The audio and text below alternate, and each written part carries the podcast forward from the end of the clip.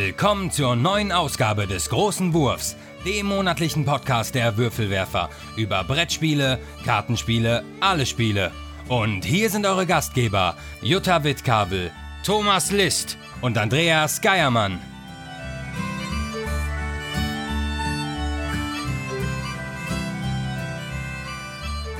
Herzlich willkommen bei den Würfelwerfern. Hallo liebe Hörer, da sind wir wieder. Diesmal kein Gebrüll am Anfang. Wir sitzen alle in unseren Stuben und da wollen wir ja die Nachbarn nicht stören. Ähm, mit mir hier sind wieder Jutta und Tom. Hallo. Hallo. Hallo.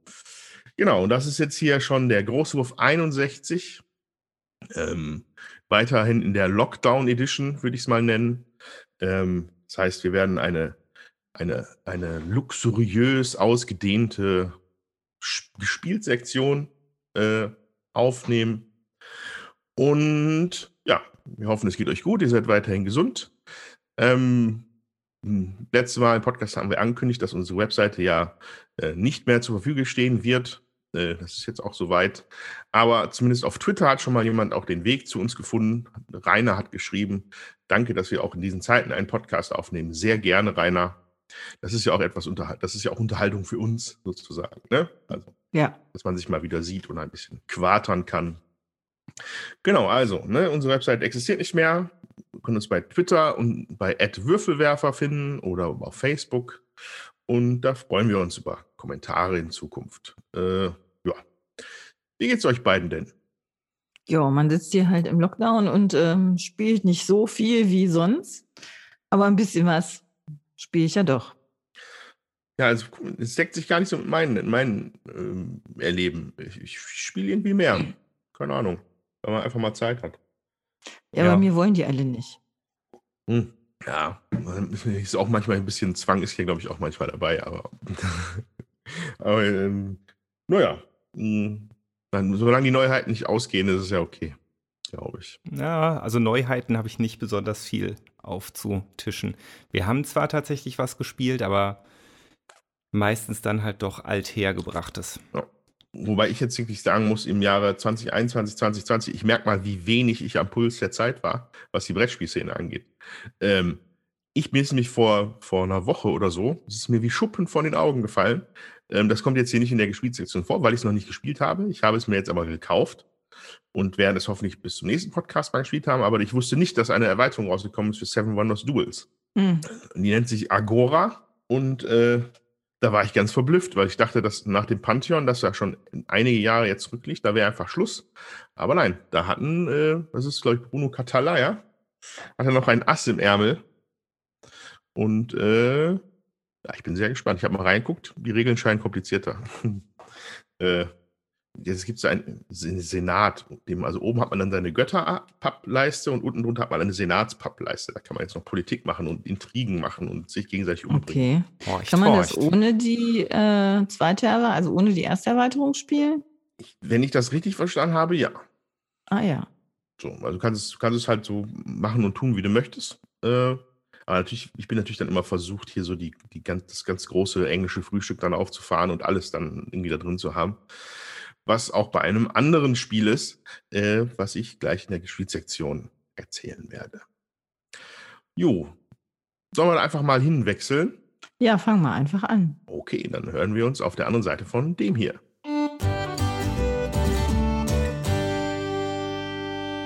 Gut, ähm, wer möchte denn den Anfang machen? Hm? Soll ich das mal machen? Ja, fang du mal an. In dem Fall würde ich gerne von Race for the Galaxy erzählen. Tja, da sind wir beim Thema Neuheiten oder auch nicht. Ähm, das, äh, das, ist halt eine Neuheit für mich. ähm, das war 2007 bereits erschienen. Das haut mich hier gerade aus den Socken, dass ich das gerade sehe. Ähm, ist ein Kartenspiel von äh, Thomas Lehmann oder Thomas Lehman, ich weiß es nicht genau. Ähm, ist wahrscheinlich vielen da draußen geläufig, vor allem vielleicht auch über den, über den Würfelableger nachher Roll for the Galaxy, wo wir immer auch einen eigenen Podcast zugemacht haben vor gefühlt Jahrzehnten. Und das hier ist aber das Original, der Grand Daddy davon, und zwar ein Kartenspiel für bis zu vier Spieler. Und ähm, das, was ich bei Roll for the Galaxy als so das, mh, hm, das, das Alleinstellungsmerkmal so empfunden habe, diese Sache mit den mit den, mit den Phasen, ne? dass man jedes, jeder Spieler sich aussucht, welche Phase gespielt wird. Das ist natürlich hier auch drin. Das wird, weiß nicht, ob es ob das Race wurde übernommen. Genau, das ist die Frage, ob Race for the Galaxy das damals erfunden hat oder ob das noch irgendwie ein anderes Spiel hatte. Jedenfalls gibt es halt ein, es ist ein taktisches Weltraumspiel, wo man aus seinen Handkarten ein Weltraumimperium zusammenschustert. Und äh, man muss aber simultan äh, Phasenkarten aussuchen, ähm, die dann ähm, erst überhaupt erlauben, verschiedene Aktionen zu machen, die man sonst erwarten würde in so einem Weltraumaufbauspiel. Also zum Beispiel erforschen oder ähm, einen Planeten kolonisieren oder eine Technologie erforschen. Ähm, dann gibt es, glaube ich, noch Handeln und Nee, da sind noch mehr. Also es, es, gibt auch dann, bei manchen davon sind sie dann halt doppelt. Ne? Genau, produzieren gibt es noch, dass man Waren auf seinen kolonisierten Planeten herstellt. Und genau, diese Karten von den Phasen werden simultan gewählt und aufgedeckt und dann wird nur diese Phase gespielt.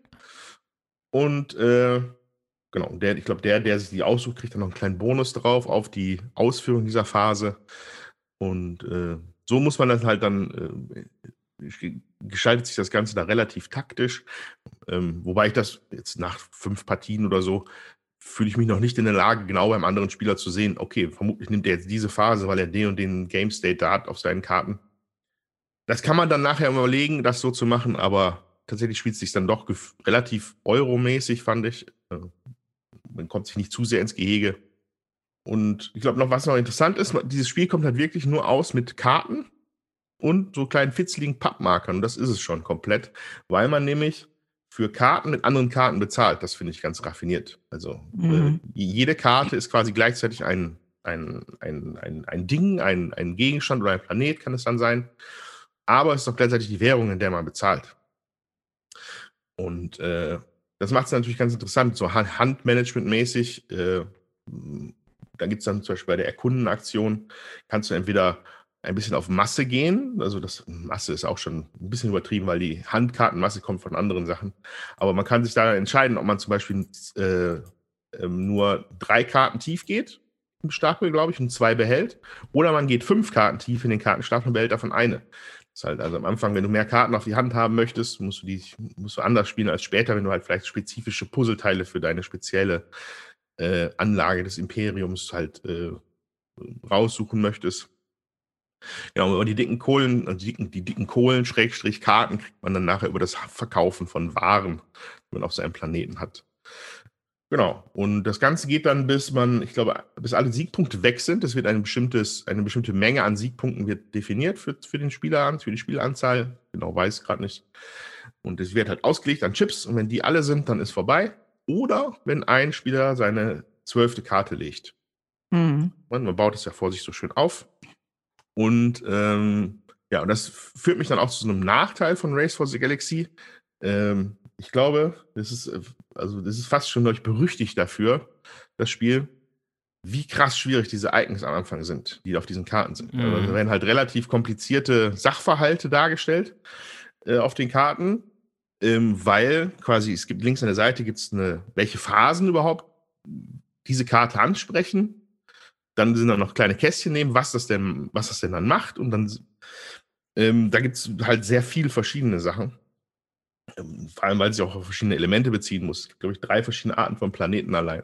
Es gibt normale Planeten, dann gibt es Windfallplaneten, wo man nur einmal was herstellen kann.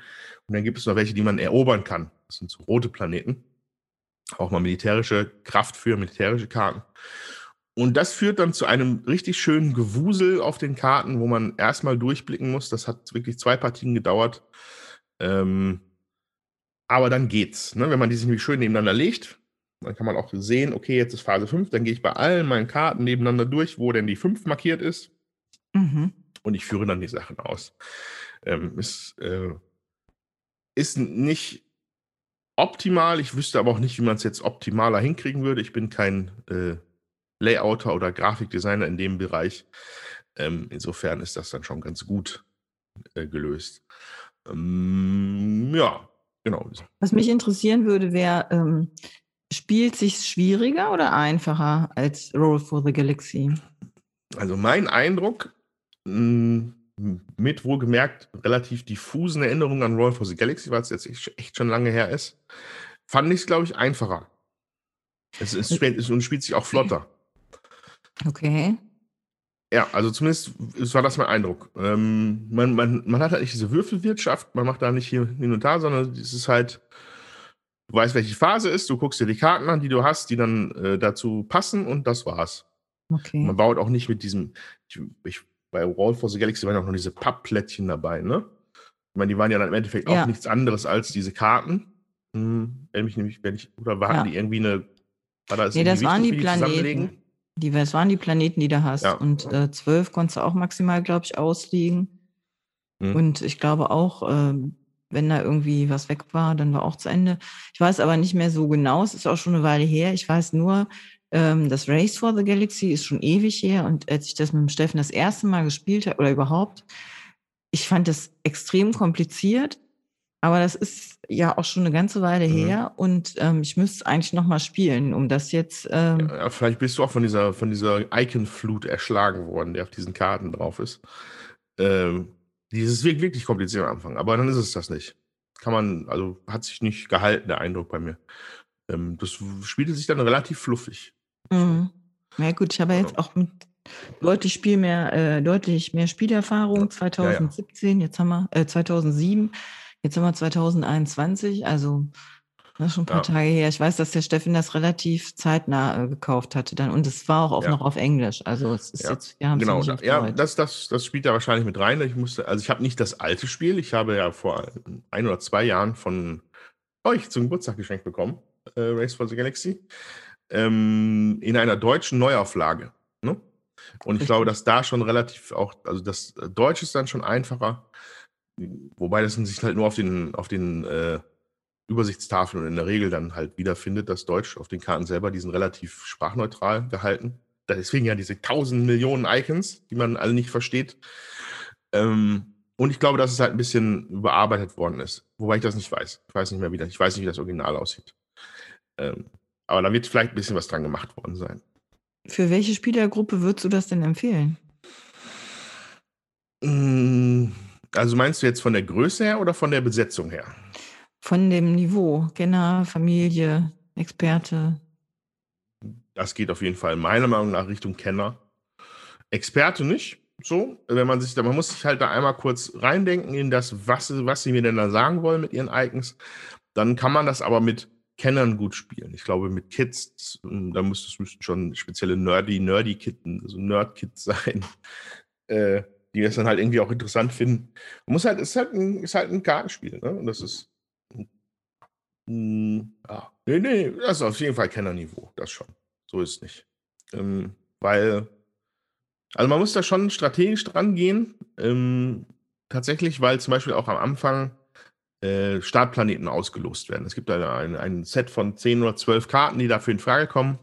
Und da wird, wird in jedem Spieler einen zugelost. Das kann man sich dann aussuchen, wie man das macht, ob man zwei nimmt und sich dann einen behält oder man zieht einfach zufällig. Ähm, aber jedenfalls diese Planeten, da sieht man dann schon, dass sie da auch eine gewisse Strategie irgendwie dann unterstützen würden. Also der eine Planet hier wäre dann jetzt der für die, die viel handeln können in der Handelsphase, weil die da einen Bonus bekommen. Oder man bekommt neue Sparta, ähm, die direkt einfach mit militärischer Power loslegen. Und dann Mhm. kann, damit kannst du dann halt, da musst du halt gezielt nach Karten gucken, mit was quasi Rebellenwelten sind, die man halt dann erobern kann. Mhm. Und äh, das ist jetzt dann auch vielleicht schon ein bisschen zu too much für vielleicht so ein ganz normales, für so ein einfaches Familienspiel, würde ich sagen. Mhm. Mhm. Äh, da muss man sich schon, man muss sich ja anpassen können, man muss ein bisschen in die Zukunft planen können, man muss sich Karten, man Bock haben, ein paar bisschen Karten zu lernen, was da so kommt oder um ein Gefühl dafür zu entwickeln. Mhm. Und dann halt schön sich irgendeinen Mechanismus oder ein, eine, eine Engine dahin zu stricken, die einem dann möglichst viele Siegpunkte bringt. Ja, Und, mit wie vielen Leuten hast du es jetzt gespielt? Wie groß war die Gruppe? ja natürlich nur zwei. Also so. alles, was ich heute erklären werde, habe ich nur zu zweit gespielt. Ja, ja, stimmt. Wo, äh, wobei es hätte ja sein können, dass du in einen Haushalt gefahren bist. in Ja, aber was will ich denn da alleine? Da Leute muss, hätte. muss auch meine Freundin auch mitkommen. Ja. Das, ist, das bringt doch gar ja, nichts. ja. Außerdem bin ich sehr erpicht darauf, mich Nicht in auch Haushalte an den fahren. Nicht, nicht nirgendwo hinzufahren. ja, ja. Momentan. Das kann man nicht anders sagen. Und also wie lange haben die Runden so gedauert, wenn ihr gespielt habt? Also die erste, klar, bis man das erklärt hat, bis man äh, die Icons verstanden hat, und dann muss man immer wieder nachfragen. Die erste Partie ist da nicht repräsentativ. Ich glaube aber, dass man danach eine Partie in einer halben Stunde, Oh. 45 Minuten durchaus durchspielen kann. Zumindest Das- mit zweien. Mit, ich glaube, mit, ich glaube, es wird gar nicht viel mehr mit mehr Spielern, weil die Phasen simultan sind. Ne? Ja, ich glaube Also auch. zumindest wird nicht, ist nicht jeder Spieler an der Reihe, sondern es sind alle Spieler immer mit jeder Phase dran. Okay, es gibt dann mehr Phasen, aber das, ich glaube, das geht also das wird ein bisschen was draufrechnen, aber nicht viel. Aber ich bin natürlich sehr erpicht darauf, das auch mal mit mehr Leuten auszuprobieren. Das ist, da habe ich mal Bock drauf. Muss man dann mal schauen in der Zukunft. Auf jeden Fall, Race for the Galaxy ähm, war ja immer schon äh, so gehandelt als so ein Nerd-Favoritenspiel und ja, ich, ich sehe das. Ne? Also das ist, man merkt, dass es ein bisschen was älter ist. Äh, Ist jetzt auch nicht mehr das Hübscheste, glaube ich. Mhm. Aber die Mechanismen sind da, die sind wasserdicht. Das funktioniert auf jeden Fall heute auch noch. Hält mich da an der Stange. Mhm. Kann man immer mal wieder spielen. Ja, ich musste ja bei den, ähm, als du erzählt hast, dass die Karten auch zum Bezahlen benutzt werden, musste ich ja direkt an San Juan denken. Wo die Karten ja für alles stehen. Ne? Da sind die Karten die Gebäude, die Währung und die Handelsgüter. Lustig, ich muss immer an Bonanza denken. Da ist mir das das erste Mal äh, Hm. aufgefallen und da, Stimmt, ja. ja, das ist mal das erste, wo ich dran denken muss. Aber Ja. San Juan ist tatsächlich ja auch so. ne? ja. Ja. Bonanza, das Duell, habe ich auch gespielt, aber habe ich auch schon von erzählt. Vor einiger Zeit. Auch sehr gut. Ja. Aber es ist halt ein Rosenberg. Äh, ja, okay. Ähm, ich glaube, das wäre es für Race of the Galaxy. Ich würde das, den, den Erzählstab an jemand anderen übergeben. Ja, dann übernehme ich mal und äh, würde mit Die Insel der Katzen starten. Das ist ein Spiel für zwei bis vier mit Erweiterungen auch fünf und sechs Leute. Es gibt eine Familien- und eine Kennerversion in dem Spiel und eine Solo-Version. Und ich muss sagen, die ähm, Familienversion haben wir gar nicht gespielt. Ich habe die Kennerversion gespielt und die Solo-Version. Und ich würde das ein bisschen ausführlicher auch beschreiben.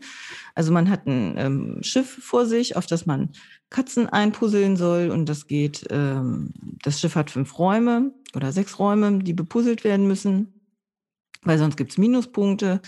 Jedes Schiff sieht auch unterschiedlich aus. Ähm, es sind Ratten drauf verteilt, die überpuzzelt werden müssen.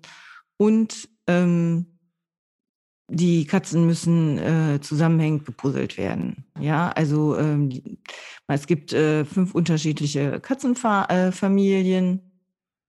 Die kriegt man, indem man die eben einkauft. Also da gibt es ein, äh, ein, das Spielaufbau sieht so aus, es gibt eine Insel und ähm, rechts und links legt man Katzen aus und zwar entsprechend der Spieler.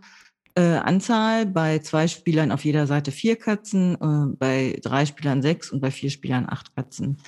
Die äh, haben unterschiedliche Preise, nämlich drei Fische auf der einen Seite und fünf Fische auf der anderen Seite. So und äh, diese Katzen befinden sich aus in einem Sack, aus dem man die dann eben willkürlich zieht.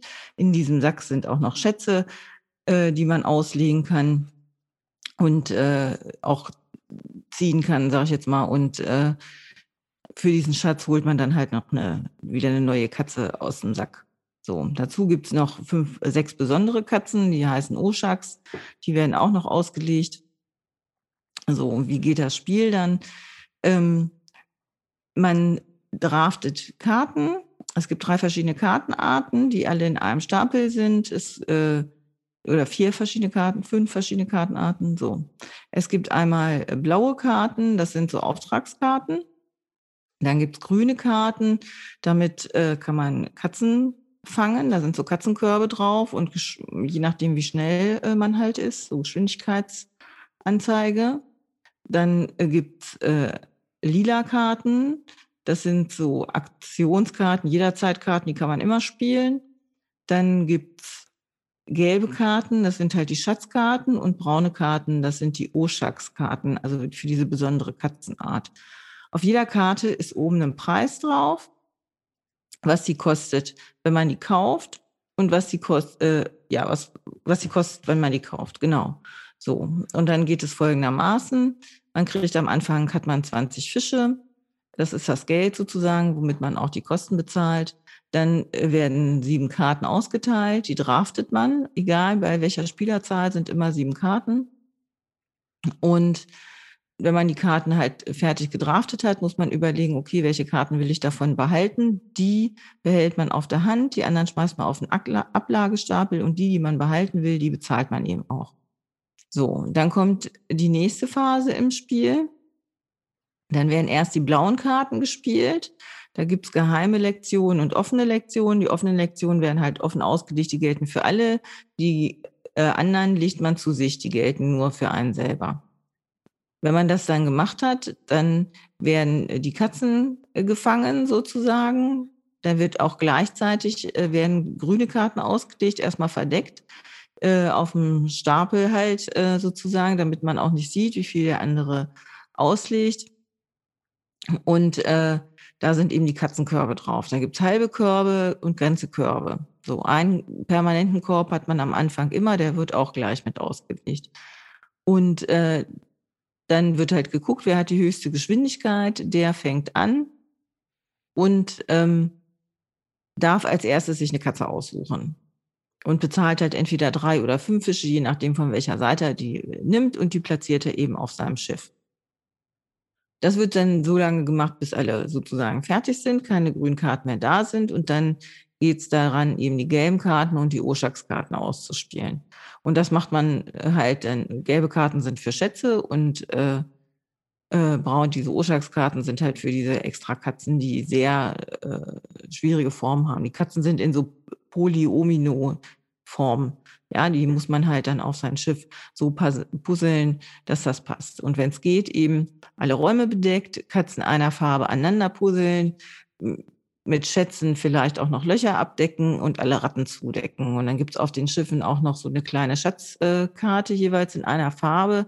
Wenn ich die abdecke, darf ich mir auch noch einen Schatz aus der Auslage nehmen. Da liegen halt gewöhnliche Schätze, äh, äh, je nach Spieleranzahl entsprechend werden vom Spielbeginn halt auch schon ausgelegt. So. Und die besonderen Schätze, die werden halt mit aus dem Sack gezogen. Ja, so geht sozusagen das Spiel. Und ähm, ja, ich habe jetzt in allen Besetzungen mal gespielt. Mal zu zweit, mal zu dritt, mal zu viert und solo. Und ähm, letztendlich empfinde ich das Spiel ziemlich aufgebläht für das, was es ist. Ja, also es ist viel Glück dabei, wenn man nicht weiß, was für Karten ziehe ich überhaupt. Ja, man diese Auftragskarten, da, da kannst du halt äh, gucken, was ja, da kannst du darauf versuchen zu spielen. Aber wichtig ist eigentlich, möglichst viele Katzen auszulegen, möglichst viele Räume zuzumachen, möglichst wenig Geld dafür zu bezahlen und wenn es geht, äh, äh, viele Katzen einer Farbe aneinander zu puzzeln. Und da muss man halt auch schauen, ne, wie kriege ich das eben hin. Also ich habe einmal mit Liv gespielt, da hatte die nur eine Farbe auf dem Schiff und äh, hat äh, die Lektionskarten super gespielt und hat mit 103 Punkten vor mir mit 101. Ich hatte drei verschiedene Katzenfamilien äh, und auch auf Lektionskarten mehr als sie deutlich, also zwei Punkte vorher gewonnen, so. Ähm, aber es gibt, also wie soll ich sagen? Ich finde, es ist halt sehr äh, zufällig von dem, was passiert. Es ist wenig Planung äh, möglich dafür, dass man viel, ähm, viel drumherum hat. So, Thomas, du hast ja auch einmal mitgespielt. Sag mal was. Genau, also ich habe bei der, bei der Vierspielerpartie mitgespielt. Ähm, ist jetzt natürlich von meiner Seite aus nur ein Ersteindruck. Also ich fand das Spiel jetzt nicht schlecht, fand ich. Also es, es war für mich eigentlich ein oder könnte ein unterhaltsames Puzzlespiel sein, mit jetzt auch nicht zu hohem Anspruch. Also eigentlich was, was man auch abends mal noch spielen könnte, das wenn stimmt. es sich nicht als unsagbar zäh entwickelt hätte. Also ich, ja. weißt du noch, wie lange wir gespielt haben? Also zwei ja, Stunden waren es min mhm. Minimum, ne? Oder fast zwei Damit Stunden? Erklärung, ah, okay. wir haben zwei Stunden, kannst ja, du rechnen. Gut. Mhm. Ja, ja. Ähm, aber es hat sich dann auch, ne, also es gab halt Downtimes, die aber halt auch nachvollziehbar war, weil man halt selbst auch einfach überlegen musste. Und ähm, also ich fand es zu zäh, muss ich sagen. Miau. Ja. Und das Und das ist jetzt einfach so, da, ähm, das wurde so hoch gehypt, ja, als das dann rauskam. Und ähm, ja, im Nachhinein ärgere ich mich, dass ich dem Hype da so erlegen bin. Also, ähm, weil, also es sieht total schön aus, die Katzen sind total nett da drauf und es ist alles äh, wunderschön gemacht. Also vom Material kann man sich nicht beschweren. Aber da, äh, es ist ja für das, was es ist, ein Puzzlespiel mit Kartendrafting und entsprechendem Glück dann eben auch, dauert es mir dann zu lange und ist zu unelegant. Also es ist auch einfach unelegant. Und ähm, ja, auch diese Entscheidung, die man trifft, ja, bezahle ich drei Fische oder bezahle ich fünf Fische? Ja, ist völlig äh, random, ja, weil natürlich, wenn es geht, bezahlst du immer drei Fische, weil du willst ja Fische, äh, also Sprachen auch. Ja, am Anfang jeder Runde kriegt man wieder 20 Fische und wenn ich aus der Runde davor welche gespart habe, dann habe ich die Möglichkeit, mehr Karten äh, zu kaufen oder so. Ja, Andreas? Da müssen wir jetzt aber einmal, möchte ich noch ein paar Fragen stellen, dass wir das noch ein bisschen auseinander definieren. Äh, ja, sehr gerne. Also du sagst gerade halt ein Katzenspiel, was super viel Glückselemente hat. Du hattest aber gesagt, es gibt drei verschiedene Versionen, wie man das spielen kann. Und ihr habt die Kinderversion gespielt. Hab ich das nee, wir haben die Kennerversion gespielt. So. Also nicht, wir haben nicht die Familienversion gespielt, sondern die Kennerversion. Dann habe ich Kenner mit Kinder verwechselt. Okay. Nee, äh, das heißt, es wäre jetzt schon die komplexeste Stufe, die das Spiel dahergibt, sozusagen. Ja, ja, genau. Okay. Und die fand ich nicht komplex, muss ich sagen.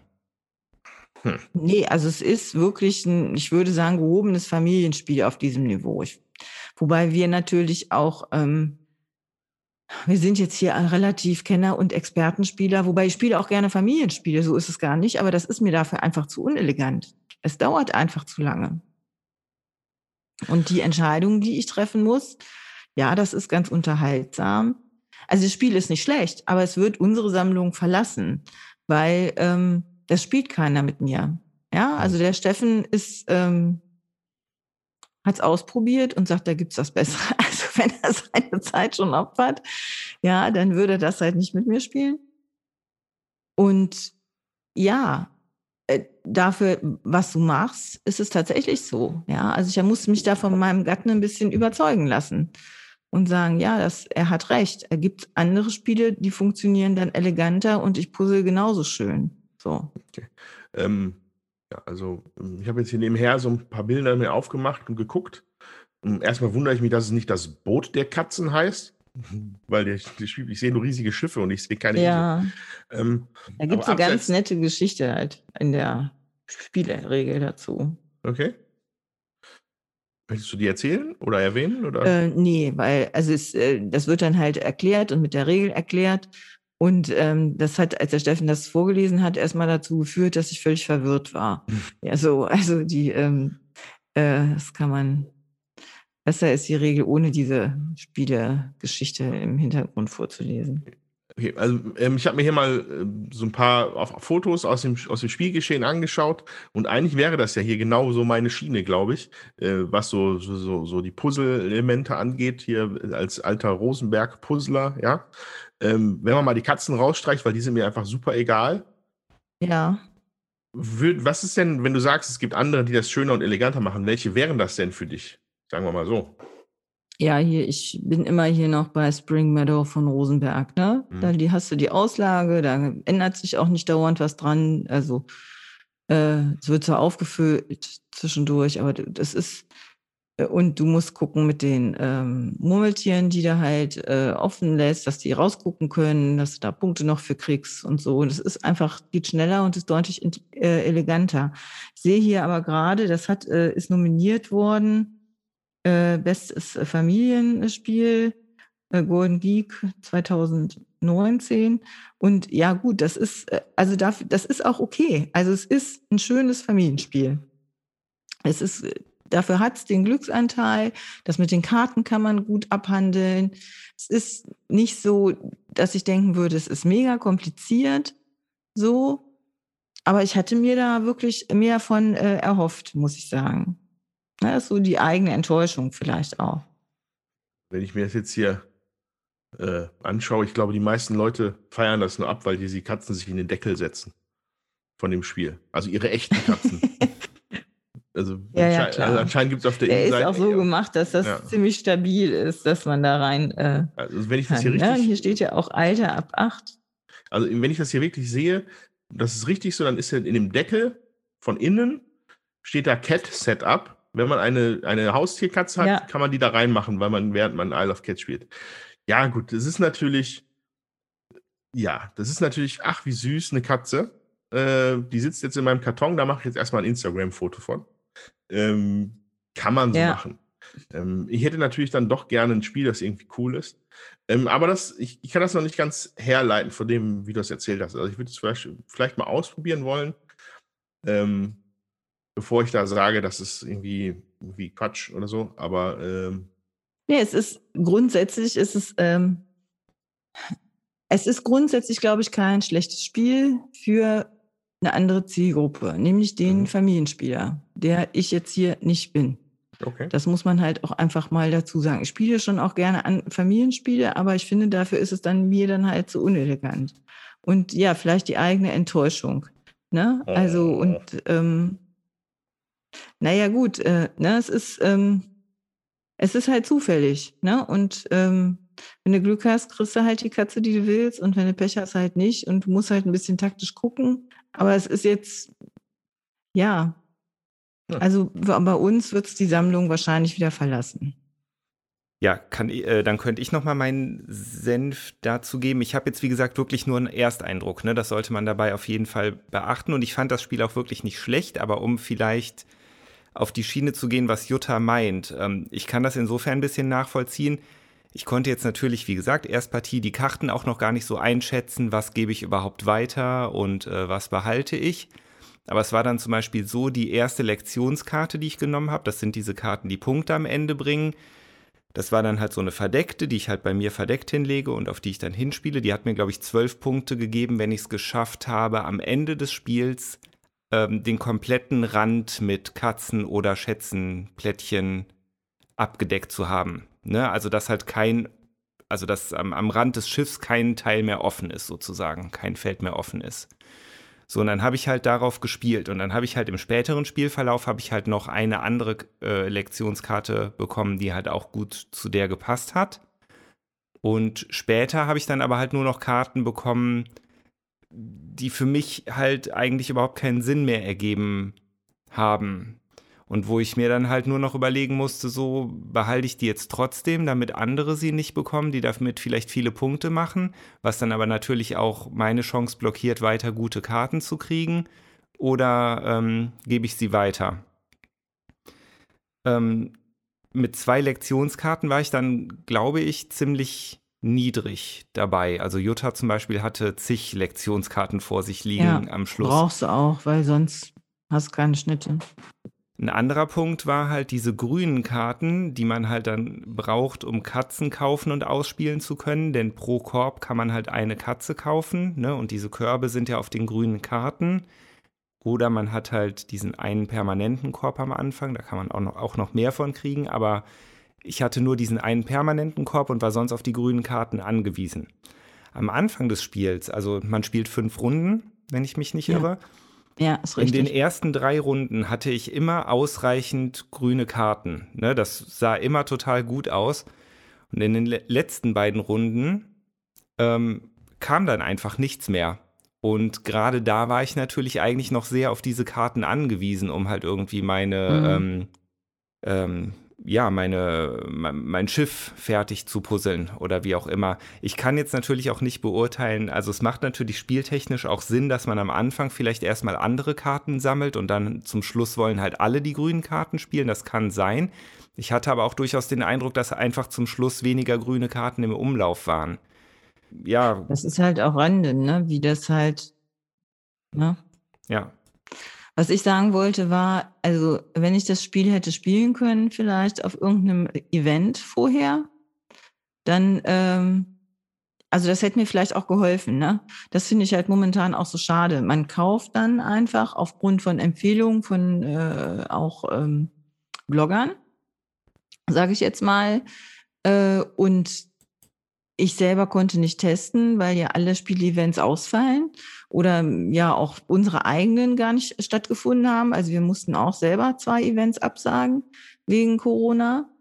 Und ähm, dann hat man einfach auch nicht die Möglichkeit, das eine oder andere eben auch mal zu testen und zu gucken, gefällt mir das denn überhaupt, äh, entspricht mir das, also würde ich mir das sowieso zulegen oder nicht. Und ich glaube, das ist auch so ein Punkt. Ne? Da ist einfach die ähm, ja, die, die Möglichkeiten sind einfach eingeschränkt. Sonst fahren wir ja schon auch mal, ne? wir fahren immer nach Ratingen oder auch schon mal nach Herne oder auch Düsseldorf. Ich war letztes Jahr in äh, Duisburg, äh, vorletztes Jahr, äh, und das ist ja letztes Jahr alles gar nicht möglich gewesen. Es ist alles ausgefallen. Und dann ähm, schaut man so, wer, wer empfiehlt denn was? Und wenn ich mir auf Boardgame Geek das angucke, 8,0, also es wird ja abgefeiert. Ja, die Leute finden das Spiel großartig. Und es ist bestimmt auch kein schlechtes Spiel, aber hier für mich, für mich zu Hause, da äh, funktioniert es halt nicht. Ne? Ich finde keinen, der es mit mir spielt. Und ähm, ja, auch dann Gibt es dann andere Spiele, die dann auch ein gutes Puzzlethema haben, die dann eleganter umgesetzt sind? So, so ist es einfach. Und dann wird halt hier die Sammlung wieder verlassen. Mhm. Ja, äh, interessant.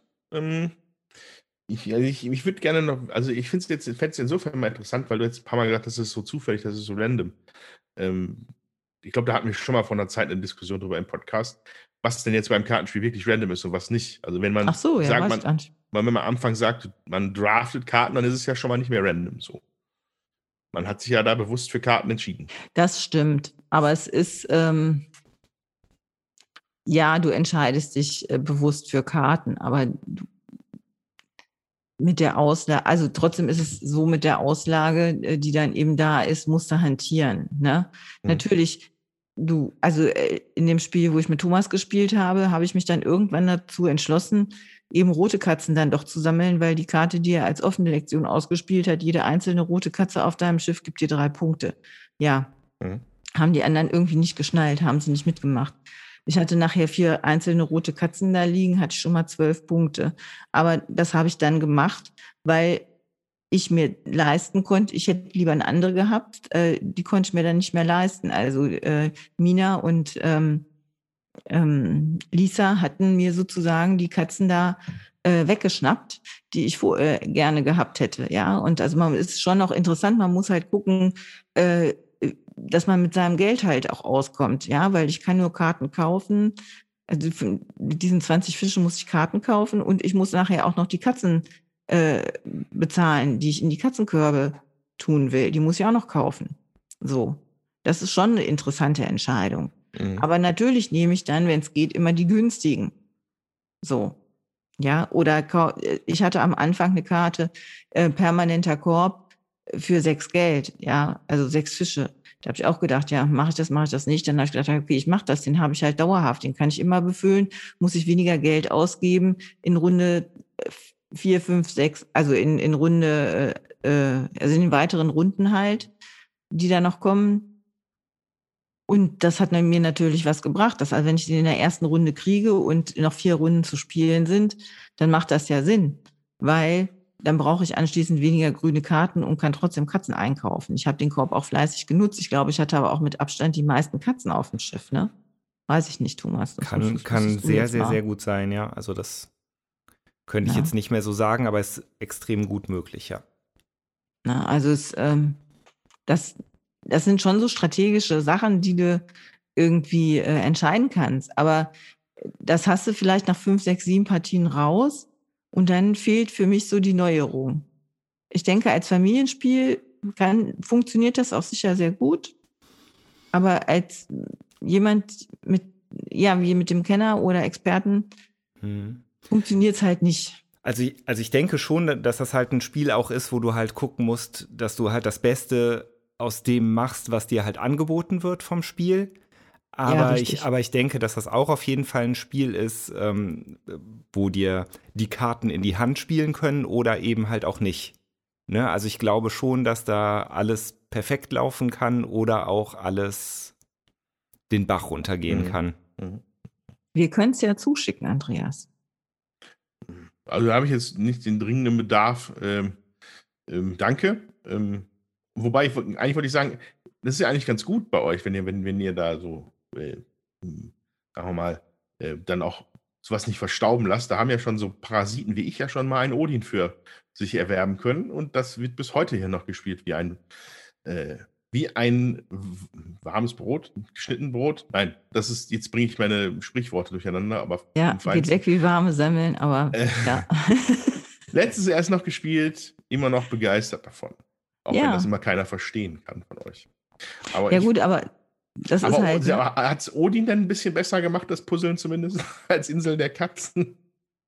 Kriegt, also, es ist bei Insel der Katzen. kleinen Öl, Olivenzweig. Also, Insel der Katzen ist durchaus einfacher zu puzzeln, als Odin war. Ja. Ja. Gut, ja, interessant. Naja, habt ihr da draußen vielleicht Insel der Katzen gespielt? Dann teilt uns doch eure Erfahrungen mit dem Spiel mit. Sehr gut. Also ich würde es auch wieder spielen, ne? So ist es Wie nicht. eine Katze auf die Maus gesprungen, auf die Möglichkeit. Ja. Genau. Also ich würde es auch wieder mitspielen, so ist es nicht. Aber ich würde es halt, äh, hier für uns zu Hause funktioniert es halt nicht. Da geht es halt wieder raus. Gibt es eigentlich coole Brettspiele mit Hunden? Wäre mir viel näher am Herzen. Hm. Weiß ich nicht.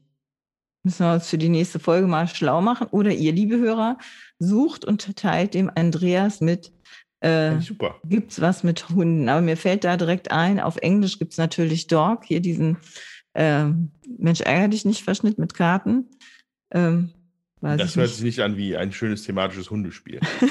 nee. Hat nicht bei Arkham Horror ein Charakter einen Hund als Begleiter? Das ist richtig. Ash Ken Pete. Und sein guter Buddy, äh, mir fällt der Name gerade nicht ein. Auf jeden Fall so, so ein Hund mit Schlappohren. Der ist super.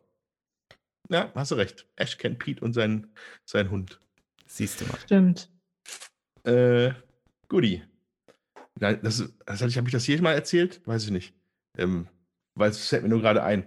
Es gibt für, für Arkham hat natürlich Arkham Horror, das, das äh, Living Card hat natürlich eine riesige Fan, Fangemeinde und da gibt es auch dann viele Sachen, dass halt Leute aus der Community halt irgendwelche äh, Ermittler erfinden und so, ne? Und designen. Und da gibt es dann einen, das ist dann quasi nur der Hund, weil Ashken Pete tot ist. Oh. Och, nee. ja. Und dann, dann, dann, spielst du nur noch den Hund. Das, das, das ist so traurig, aber es ist auch irgendwie ziemlich cool. Ja. dass ja. sich da jemand Gedanken zugemacht hat. Ja. Ja. Das stimmt. Okay. Ähm, ja, Tommy, oder? Du wärst jetzt dran im Ringel rein. Ja, dann äh, kann ich mal das eine Spiel ins Rennen werfen, das ich gespielt habe. Und zwar haben wir eins von diesen winzig kleinen Sherlock-Kartenspielen gespielt. Winzig klein? Winzig ja, klein. Die sind in so eine kleine Schachtel und ein Kartendeck ist da drin. So eine ganz normale Kartengröße, wie als hättest du ein Mau-Mau-Blatt. Okay. Ja, also sogar noch was kleiner. Ja. Kart. So, ja. Das heißt, das wie heißt das? Ähm, also das, also da gibt es diverse von. Wir haben jetzt gespielt Sherlock letzter Aufruf. Ähm, ja, ich habe gerade rumgeirrt, weil, weil ich die Namen der Designer nicht vorlesen wollte. Äh, Francisco Gallego Arredondo, Marti Lucas Filio, Josep Izquierdo hm. Sanchez. Entschuldigung. Hört sich an wie Portugiesen oder Brasilianer. ja, also es war mit Sicherheit nicht richtig. Es tut Wobei mir Sanchez. Ähm, ja. Genau, also das haben wir gespielt. Bei Abacus Spiele erschienen. Ganz günstiges Spielchen. Und äh, worum geht's? Also jetzt im Fall letzter Aufruf, das kann ich auf jeden Fall verraten, geht es halt um ein Mord an Bord. Ähm, und man hat dann als Team, man kann es angeblich mit bis zu acht Spielern spielen. Wir haben es jetzt zu viert gespielt. Das erschien mir ganz gut. Aber ja, war jetzt halt auch die erste Partie eines solchen Spiels. So, also wir haben es dann zu viert gespielt und dann bekommt jeder, wenn ich mich recht entsinne, drei Karten in die Hand.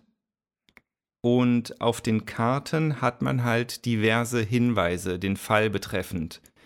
Man darf über seine Karten aber nicht mit den Mitspielern reden. Und wenn man dran ist, muss man sich immer entscheiden, ob man eine Karte offen ausspielen möchte. Dann sind die Informationen auf der Karte für alle zugänglich. Oder ob man eine Karte abwerfen möchte. Dann kommt die verdeckt auf den ähm, Abwurfstapel Und man darf auch nicht über diese Karte sprechen bis ganz zum Schluss. Schluss ist dann, wenn alle Karten ähm, ausgespielt oder abgeworfen sind. Wichtig ist noch, man darf auch vorher schon, also während des Spiels, darf man über kleine Teilaspekte der Karte sprechen. Also es gibt auf jeder Karte gibt's entweder Texte, da sind dann schon mal Wörter oder Passagen unterstrichen und die unterstrichenen Passagen, die darf man laut mitteilen seinen Kollegen. Und dann gibt es noch Beweismittel.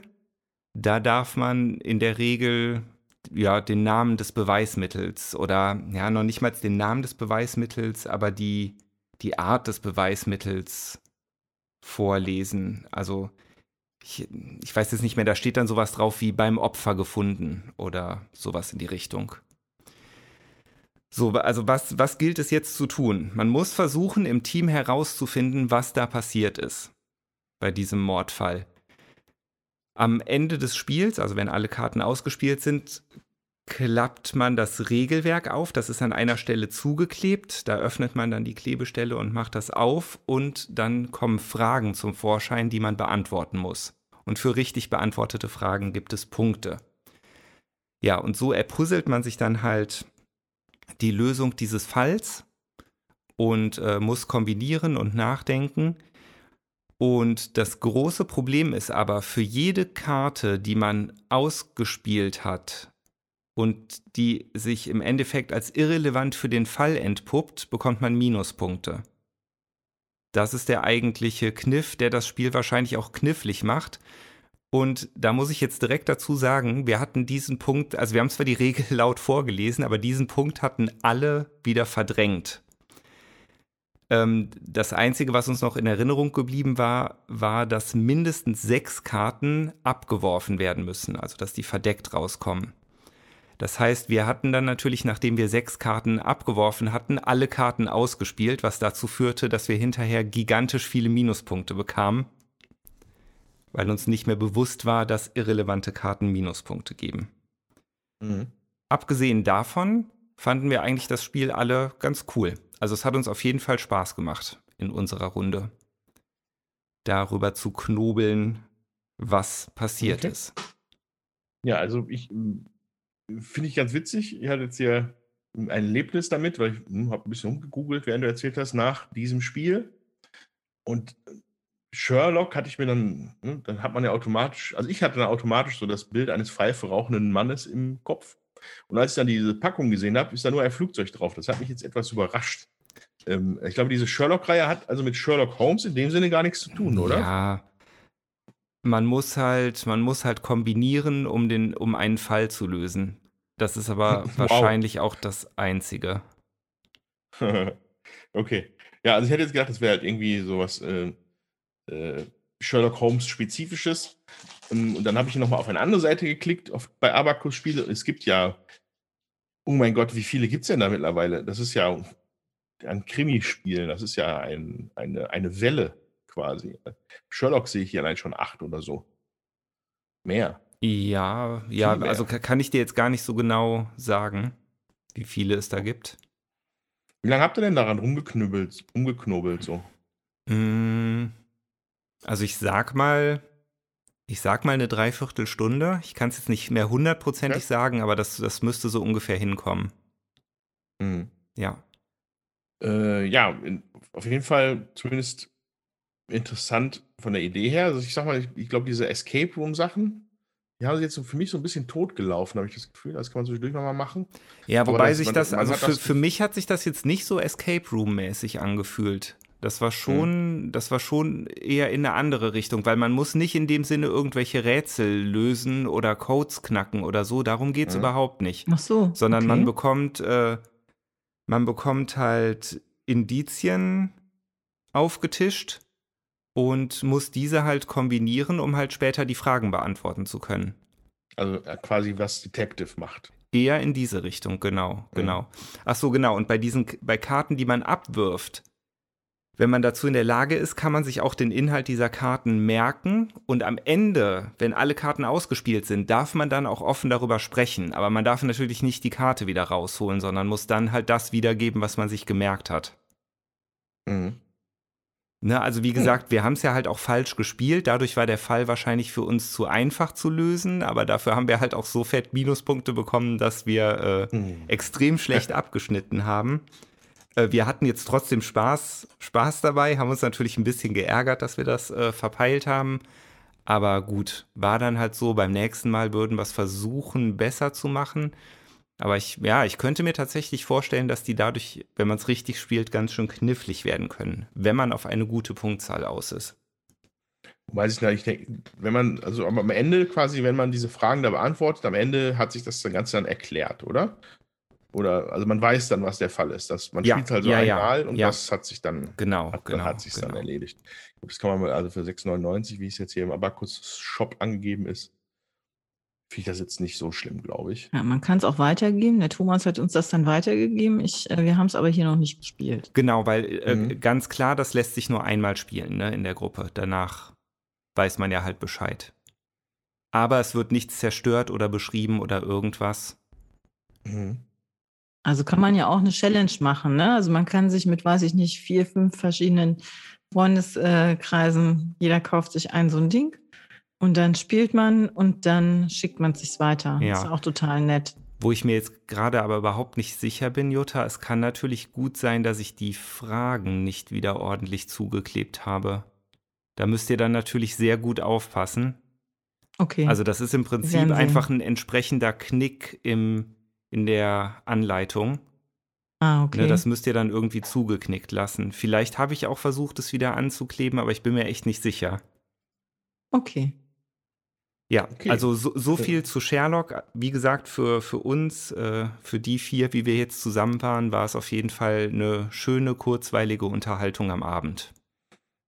Ja, also genau, viel mehr wird man da wahrscheinlich nicht zu sagen können. Äh, ansonsten, ja, scheint bei Abakus-Spiele gibt es da reichlich, wenn man, das, wenn man das sehen möchte. Was ich jetzt hier noch gesehen habe, ist auch in der, in der, stand direkt neben dem Spiel in der, auf der Webseite war Detective, ist auch von denen. Mhm. Äh, das ist dann sogar mit einem 3D-Tatort. Uh. Spannung. Also, nein, es ist nicht so spannend, wie man es jetzt gedacht hat, aber ich glaube, man steckt. Äh, also, wenn ich das hier so richtig sehe, steckt, äh, macht man quasi den Deckel der Packung unter, also man tut den Boden in den Deckel rein. Ne? Dann hat man ja am Rand dann so eine, so eine kleine, noch so einen kleinen Abstand und da klemmt man dann drei Karten rein und dann hat man einen, einen 3D. Äh, Kartenständer. Ja, aber man hat einen 3D-Tatort, an dem man dann gucken kann. Okay. Für den Fall. Wann wird die Innovation aufhören? Niemals. Niemals. Ja, cool. Okay. Tommy, du musst mal ein paar neue Spiele spielen. Oder ein paar alte. Du musst mehr spielen. Ja. Glaube ich. Okay. Manchmal leichter gesagt als getan. Ja, das stimmt. Okay, das heißt, ich wäre an der Reihe und würde jetzt gerne einmal auch aus der Reihe tanzen wollen mit einem äh, Spiel aus der digitalen Welt. Da bin ich ja manchmal unterwegs, aber jetzt sind wir hier bei einem, wo wir relativ doch nah an unserem Thema sind. Und zwar habe ich 51 Worldwide Games gespielt auf der Nintendo Switch. So. Da ist der Name auch quasi schon Programm. Da sind halt 51 äh, äh, Spieleklassiker drin. In der, in der, auf, diesem, auf dieser Spiele, äh, wie heißt das überhaupt? Modul? Konsole? Modul? Ja, es, es, es, es sind SD-Karten, ne, glaube ich, bei der Switch. Ja, aber ne, sind aber das sind proprietäre, die sind so ein bisschen dicker. Ja. Das, äh, ja, auf jeden Fall über das, auf diesem Spiele-Dingsy. Ja, und ähm, das reicht dann von relativ einfachem Käsekästchen, ja, was man da spielen kann, bis über Viererreihen zu, ich glaube, sowas Go-artigem oder Mancala ist dabei. Es sind, äh, sind natürlich also Off-Brand, also das Spiel Ludo heißt, das heißt Ludo bei dem Spiel und es ist aber eigentlich Mensch ärger dich nicht. Also man kann es natürlich nicht so nennen, weil Nintendo dafür bezahlen müssen. Oder über so kleine, so mit dem Motion Controllern kann man irgendwelche Sachen zerschießen. Mhm. Äh, es gibt auch eine, eine, eine, eine, äh, das finde ich eigentlich, fand ich eigentlich sehr witzig, eine, ähm, wie heißen die denn? Carrera-Bahn. Ach. Kann, da kann man, kann man, aber fährt man nur auf so einer Carrera-Bahn im Kreis mit. Man muss halt dosieren, wie man, wie man es halt in echt machen muss. So, aber ähm, die ernstzunehmenden Spiele hier für unseren Bereich sind halt tatsächlich zum Beispiel Mancala. Ähm, mhm. Jutta kennt es bestimmt, äh, hat mir davon damals auch erzählt, dass äh, quasi die Vorlage für Five Tribes ähm, ein ja. Spiel, wo man äh, über Schälchen sind quasi sowas wie, also in dem Spiel sind es jetzt quasi Edelsteine verteilt. Ne? Das ist natürlich im Computerspiel ein bisschen günstiger zu erwerben, als wenn es echt wäre. Und das ist für zwei Spieler und man ist quasi, man muss gucken, dass man die Ernte nach Hause bringt für seinen Stamm. Und das Spielfeld besteht aus ähm, zwölf kleinen Fächern, sechs auf jeder Seite, also sechs bei einem Spieler, sechs beim anderen. Und an den Seiten sind so große Kornkammern, das sind so große Felder. Und da muss man im Endeffekt seine, seine Klötzchen, seine, seine Diamanten reinbringen. Farben sind super egal bei dem Spiel, es geht nur um Mengen. Und ähm, es spielt sich dann immer so, dass äh, man äh, aus seinen eigenen sechs Fächern, die man vor sich hat, kann man alle Edelsteine rausnehmen, die da drin sind. Und muss dann immer einen in das nächste reinmachen und läuft so immer um das Feld rum. Wenn man dabei einmal durch seine eigene Kornkammer läuft, bleibt einer darin liegen, ist direkt schon mal ein Punkt für dich. Super Sache. Wenn du es schaffst, mit der Hand, die du da verteilst, genau in die Kornkammer zu kommen, das heißt, der letzte Diamant geht in die Kornkammer rein, dann darfst du direkt nochmal. So. Mhm. Und jetzt kommt der Clou. Wenn man es schafft, einen, also wenn bei einem, bei einem selber, also die, die, diese, diese sechs kleineren Fächer, die sind, die sind die korrespondieren, also die sind auf beiden Seiten gegenüberliegend bei beiden Spielern. Wenn man es schafft, einen einzelnen letzten Stein bei sich in eine leere Kammer zu legen und auf der anderen Seite hat der andere Spieler irgendwie eine gewisse Menge an Edelsteinen in dieser Kammer liegen. Dann greift man das alles ab und es geht alles sofort in den Punktevorrat. Äh, und äh, es macht einen dann wahnsinnig, wenn man das 40 Mal gegen seine Freundin spielt und jedes Mal verliert. Ich verstehe das nicht. Kann mir das bitte einer erklären, woran das liegt? Ich brauche ich brauch Ich sag mal so, Jäger und Sammler. Die Männer sind Jäger und die Frauen sammeln. Ich brauche, ich, es ist ernst, ich brauche Hilfe. Ich werde verrückt. Ich, ich verstehe es nicht. Ich habe erst gedacht, das ist ein Startspielervorteil. Ist es nicht. Dann habe ich versucht, genau das nachzumachen, was die Nicole macht. Bringt auch nichts. Ich verliere einfach 40 Mal hintereinander. Und das, das, also man kann das halt schnell durch, durchspielen, ne? man muss es ja nicht aufbauen. Man hat aber trotzdem einen, den Brettspielspaß, den hat man halt trotzdem. Oder in dem Fall den Brettspielfrust. Ja? Das kann man nicht anders sagen. Ähm, Krass. Ja, aber. Hast du sie ähm, nicht mal ähm, gefragt, was ihr Geheimnis ist? Sie sagt, die spielt einfach. Ach so. Das, das ist dann ja. der Informationsgehalt, den ich da bekomme. Super, dann, ne? dann hast du, dann hast du es wohl nicht gespielt. Nee, offensichtlich. Also ich weiß nicht, vielleicht hat sie einen besseren Blick dafür äh, äh, oder zählt halt besser aus. Also ich meine, es ist ja auch, muss ja einfach zählen. Ja, ja genau. Darum geht es natürlich in dem Spiel. Du musst, musst es dir halt, du musst halt gut, musst es dir halt gut immer vorstellen können, wo du landest am Ende mit deinem Stein. Aber das kriege ich ja vielleicht noch hin. Aber ich glaube, da ist noch eine Ebene hinter, von der der Nicole mir nichts, von der die Nicole nichts erzählt. Und zwar, wenn man sich dann sowas dann zurechtlegt, quasi, ne? Wenn man dann, wenn man sich dann zwei Züge oder drei Züge in Voraus denken kann, ja. okay, ich gehe jetzt mit diesen beiden zweimal in meinen Kornkammer und bin dann immer noch mal wieder dran, weil ich ja bei meinem, eigenen, meinem letzten Zug in meiner eigenen Kornkammer gelandet bin. Und dann ist genau da das Fächlein frei, wo meine zehn Edelsteine liegen und den greife ich jetzt erstmal schön ab es ist einfach zum, es ist zum Mäusemelken. Aber es macht viel Spaß. Ähm, und ähm, ja, und es gibt tatsächlich bei dieser, in dieser Spielesammlung gibt es eigentlich so ziemlich alles, was man sich da auch wünschen kann und noch mehr. Ähm, aber wir sind halt wirklich, im, was man so in so einer Spielesammlung finden würde. Ne? Kennt man vielleicht noch so von früher, so ein, das, dieses eine verstaubte Brettspiel, was man hat, wo dann Schach, äh, Mikado, mm, wenn ja ärgerlich nicht drin ist.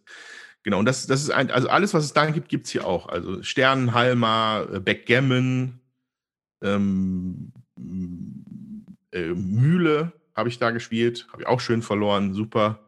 Dann, ähm, was aber den Vorteil hat, ist halt, ähm, die Switch-Steuerung ist halt relativ präzise. Hm? Also man kann zumindest einiges damit machen mit den Controllern. Deswegen ist auch sowas wie Karom zum Beispiel dabei. Also das ist, das ist natürlich dann platzsparend, ah, wenn man das auf dem Fernseher spielen kann, anstatt so ein riesiges Holzbrett bei sich zu Hause zu stehen zu haben. Ähm, dann gibt es natürlich endlos auch noch Kartenspiele, Poker, äh, Blackjack, Solitär, alles, was man sich so vorstellen kann. Und was mir persönlich auch gut gefällt, ist, da ist Shogi bei. Und zwar in zwei Versionen. Es gibt einfaches Kindershogi oder so ähnlich heißt Mhm. Also Action-Shogi und als richtiges Shogi. Und da habe ich vor, mich nochmal mehr mit zu beschäftigen. Also meine Japan, ja, Japanophilie ist ja vielleicht ganz bekannt hier mittlerweile im Podcast. Und Shogi ist halt, sagen wir mal, das japanische Äquivalent zu Schach, würde ich es mal nennen. Aber eigentlich ist es, ich finde es eigentlich, ist es eigentlich das, es ist eigentlich ein Nerd-Schach, weil man nämlich Einheiten auf dem Feld, die können sich verwandeln und man kann noch Nachschub wieder aufs Feld holen. Es ist so ein bisschen, es ist Schach mit, mit tausend weiteren äh, Elementen so. Und das ist, das macht mir sehr viel Spaß, ist, glaube ich, richtig kompliziert. Ähm, möchte ich mich aber noch mal weiter mit beschäftigen. Hat den Vorteil, dass man das auch online natürlich spielen kann. Ähm, dann hat man auch immer, dann gehen einem die Shogi-Gegner nie aus, ja. Ähm, genau. Und also erwähnenswert vielleicht auch noch, dass halt auch wirklich von der Switch noch verschiedene andere Sachen genutzt werden.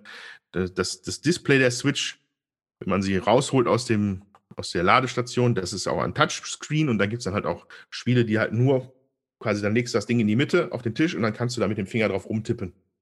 Cool. das, das funktioniert dann wie ein Spielfeld. Da gibt es halt wirklich sehr viele verschiedene Spielarten, wie sie sich das überlegt haben. Ja, und das fand ich, das war auf jeden Fall mal erwähnenswert hier. Kostet denn das was, Andreas? Äh, ja, ganz normal. Also ich glaube nicht Vollpreis, aber ähm, 40 Euro legt man da schon für hin bei Nintendo. Ui, ist halt ein ja. Nintendo-Produkt. Ähm, aber finde ich, macht durchaus Sinn. Also, weil zumindest hat man viel Auswahl. Und man, Mhm. äh, es ist halt sehr gut gemacht, das kann man nicht anders sagen. Also, die haben, die ordnen dir die Spiele halt auch ein. Die haben sich da so ein, ich glaube, wenn man das erste Mal da reinkommt in das Spiel, dann kommt eine große Weltkarte, eine, eine Globus, der da in der Luft schwebt und sich Ach so, wo das kreist. dann herkommt, ja? Ja, äh, erstmal fängt es damit an, dass man quasi so nach seinen, seinen eigenen Interessen sogar gucken kann. Also da wird dann Mhm. abgefragt, worauf hast du denn Bock? So, und dann, ähm, dann ist dann eine, eine Person auf diesem Globus ist halt für komplexere Spiele da. Oder eine für einfache Kartenspiele. Und dann wird das, diese 51 Sachen werden schon mal vorsortiert für einen. So, und jedes, und jedes Spiel, was du startest, wird auch im, zumindest im Ansatz erklärt von so animierten Charakteren. So ja, animierten, nett. so animierten Pöppeln. Die reden halt vorher miteinander, wie man das Spiel halt ein bisschen machen kann. Das ist auch alles vertont. Ist halt das, wie man sich halt, also ist halt hochwertig von der Produktion her. Das kann man nicht anders sagen. Und ja, und für so ein schnelles Brettspiel zwischendurch, was man sonst nie wahrscheinlich spielen würde, weil man es nicht aus dem Schrank holen würde, ähm, ist das schon eigentlich ziemlich cool. Und da sind einige Überraschungen bei. Ähm, auch nochmal speziell, weil ich es hier gerade sehe, äh, für mich in, ein, ein absolutes Retro-Feeling. Mastermind hieß es, glaube ich. Gott, ja. Der, der Codeknacker sozusagen. Ne? Mit Das haben diesem, wir auch gespielt bis zum Abwinken. mit diesem Plastik rein, das kann man dann auch schön spielen. Äh, tatsächlich halt auch gegeneinander, ohne ein, weil der Computer einfach zufällig die Dinger da reinpöppelt. Mhm. Äh, und dann spielt man das halt abwechselnd. Dann muss halt nicht einer der Master sein und der andere, nicht, muss nicht der andere dann der Spieler sein, sondern beide können spielen. Ähm, ja, eine runde Sache. Fand ich cool. Jedem, den das vielleicht interessiert, kann sich das ja mal anschauen. Ich glaube, ich weiß nicht, ob es eine Demo von gibt. Ja, aber spielt niemals Mancala mit eurer Freundin. Das ist, ich glaube, das ist zum, zum Scheitern verurteilt. Wenn da draußen wirklich jemand ist, der Mancala mal ein bisschen ins Detail analysiert hat, bitte, ich, ich brauche Hilfe. Bitte. Was mich jetzt aber wirklich noch interessiert, 51 World Games. Aber Ja. Hotel hat es wahrscheinlich nicht reingeschafft, oder? Ja, na, dann wäre es ja, dann könnte man die anderen 50 ja weglassen, wenn's, dann brauchst du ja nur eins. Stimmt, ja. ja. Das, Oh das ist ja dann das, das, das Spiel schlechthin. Nein, das hört leider nicht rein. Es wir, sind, wir bewegen uns hier wirklich auf so Ja, äh, ja, ja. Spielesammlungsniveau plus halt noch echt so geckiger Kram, den man halt mit der Switch halt machen will. Zum Beispiel auch Bowling kann man damit spielen. Ah ja. Also mit den Motion, mit den Motion Controllern. Das ist halt so früh, früher auch auf der Wii, jetzt halt mit der Switch. Da gewinne ich zum Beispiel. Das wiederum ist sehr schön. Aber, aber das Mancala ist ein Dorn in meiner Seite. Das muss ich, irgendwann muss ich das mal besser verstehen. Jo, genau, so viel zu 51 Worldwide Games. Sehr schön. Wir haben hier noch Clever hoch 3 gespielt. Das ist so der dritte Teil der äh, Folge von Ganz schön clever, doppelt so clever. Und jetzt ist halt das dritte, ist Clever hoch 3 von Wolfgang Warsch bei Schmidt Spiele. Und ich habe vergessen zu erwähnen, äh, Insel der Katzen kam bei Skelling Games, meine ich. Und der Autor ist Frank West. So. Äh, ja. Jetzt aber zu Clever hoch 3. Man hat genauso einen Block, äh, also nicht genauso einen, aber äh, einen ähnlichen Block wie äh, bei den anderen ganz schön clever. Man hat auch sechs Würfel und wieder dieses Tableau, aber der Block ist halt anders aufgebaut. Es gibt auch weiterhin dieses nochmal Würfeln und dieses Plus eins äh, Feld. Und dazu gibt es jetzt eine dritte Sorte, dass man nämlich sich einen Würfel sozusagen äh, aussuchen darf. Also da ist so ein Fragezeichen drauf und ähm, da darf man sich äh, eine Zahl sozusagen aussuchen auf einem Würfel und das, den Würfel dann halt äh, für diese Zahl nutzen. Also als würde man sich selber den auf diese Seite drehen, aber die anderen äh, haben halt die Originalzahl. So. Und ähm, man hat äh, fünf verschiedene Reihen eben auch äh, für einen gelben Würfel, für einen grünen Würfel, dunkelblau, braun und rosa. Rosa ist ganz normal, man trägt das ein, was da drauf steht und man äh, nimmt mal eins äh, oder mal zwei, je nachdem, oder eben nicht. Dann wird das äh, Ergebnis halbiert und dann kriegt man den Bonus, der unten drauf steht. Ansonsten in der braunen Reihe sind die Boni zwischen den einzelnen äh, Zahlen in der blauen Reihe fängt man halt in der Mitte an, in der dunkelblauen Reihe und geht nach rechts und links weiter und greift die entsprechenden Boni ab. Bei Türkis muss man halt äh, türkise ähm, Felder, da ist die Hälfte der Felder türkis, die andere Hälfte der Felder ist weiß. Und dann, wenn man die türkisen Felder abgestrichen hat, dann kriegt man schon einen Bonus. Und ansonsten gibt's äh, Punkte pro, pro Kästchen in der Reihe und in der gelben Reihe ist das auch so. Und da darf man aber ähm, den gelben Würfel, da gibt es drei verschiedene Reihen. Und wenn der gelbe Würfel auf der obersten äh, Reihe bei sich selber liegt, dann darf man den halt nur in der obersten Reihe eintragen. Äh, bei zwei und drei genauso, entweder in der zweiten oder dritten Reihe. Und als passiver Spieler sind da so graue äh, Kästchen in diesem Feld, zwei in der obersten Reihe, zwei in der mittleren und zwei in der dritten. Und äh, dann muss man halt die Zahl dann da ankreuzen. So. Und jeweils zwischen den Reihen sind halt die Boni aufgeteilt. Also es ist halt nochmal anders äh, vom Anstreichen her, nochmal ein bisschen hirnverdrehter. Und wir haben jetzt äh, dieses Spiel gespielt mit jemand, der die anderen zwei Spiele eher so nicht kannte. Und da muss ich ehrlich sagen, Leute, startet mit dann ganz schön clever, wenn er das jemand erklären wollte. Denn das, also es war möglich, das zu erklären, so ist es nicht. Aber es äh, ist auf jeden Fall ein deutlicheres, äh, einfacheres Reinkommen, als wenn man, ähm, als wenn man jemanden, der die ersten Vorgänger nicht gespielt hat, dann das dritte erklären muss. Trotzdem muss ich sagen, wir haben es mit Mike gespielt, der hat uns dann abgezogen. Oh. Also, auch das ist möglich. Interessant. Ja, ja. ja, aber ist man natürlich dann am Erklären und kannst du dann dies und jenes und so und dann ja. Äh, ist man natürlich auch auf seine eigenen Sachen vielleicht nicht ganz so konzentriert, wie man das sonst halt wäre. Aber auch eine schöne ähm, Abwechslung nochmal, also eine schöne Alternative nochmal. Also die Titel äh, der Spielreihe su suggerieren ja auch durchaus eine Steigerung ne, im Komplexitätsgrad. Also das würdest du so unterstreichen? Also ich würde jetzt von zwei auf drei nicht unbedingt äh, höher Komplexität äh, das sehen, aber man muss halt wach sein, um die ganzen Boni mitzunehmen. Kein vergessen, das auch abzustreichen. Und wir malen die mittlerweile auch echt durch, ne? Ja. Und, um nachhalten zu können, ob wir uns die Boni schon genommen haben oder nicht. Also es ist halt so eine Kombination, ne? Ach, wenn ich das da mache, dann kann ich mir den Bonus da noch nehmen. Und wenn ich das dann da mache, dann nehme ich den Bonus da noch. Und meistens fehlt einem zum Schluss dann noch irgendwie ein Zug, dass man vielleicht noch einen guten Zug, also mehrere Boni ja, noch hätte ja. mit abgreifen können. Das ja. macht einfach Spaß, ist halt sehr belohnend einfach. Mhm.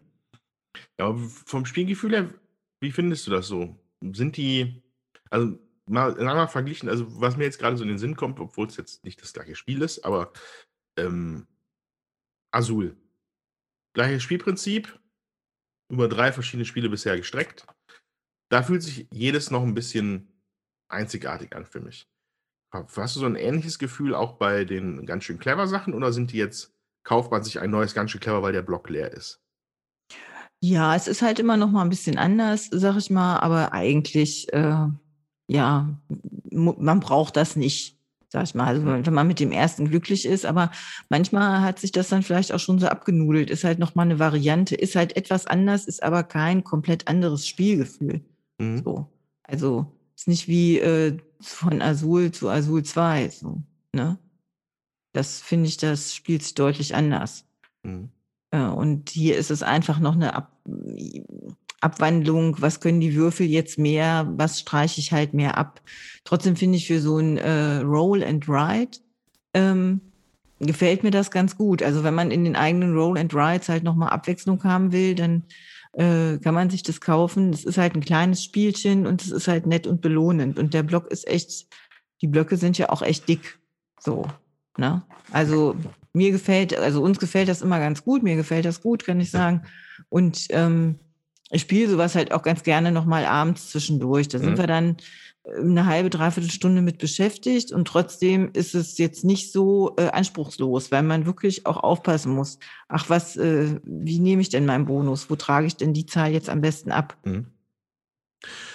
Ja, ähm, ja, interessant. Ich, ich, persönlich war ja auch immer ein ganz schön clever Fan, fand ich ganz gut. Ähm, tatsächlich aber jetzt auch mit einer mit der Einschränkung, dass ich jetzt zum Beispiel, man muss auch gönnen können, zum Beispiel, glaube ich, ein bisschen interessanter finde mittlerweile. Ähm, ja. Das hatten wir in der, unserer Roll and Ride Episode vor einigen Monaten auch gespielt. Das habe ich mir jetzt selber besorgt.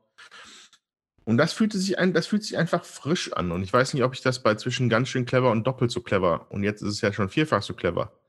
Ähm, Die drei, äh, clever hoch also, drei. Ach so, okay. Na gut.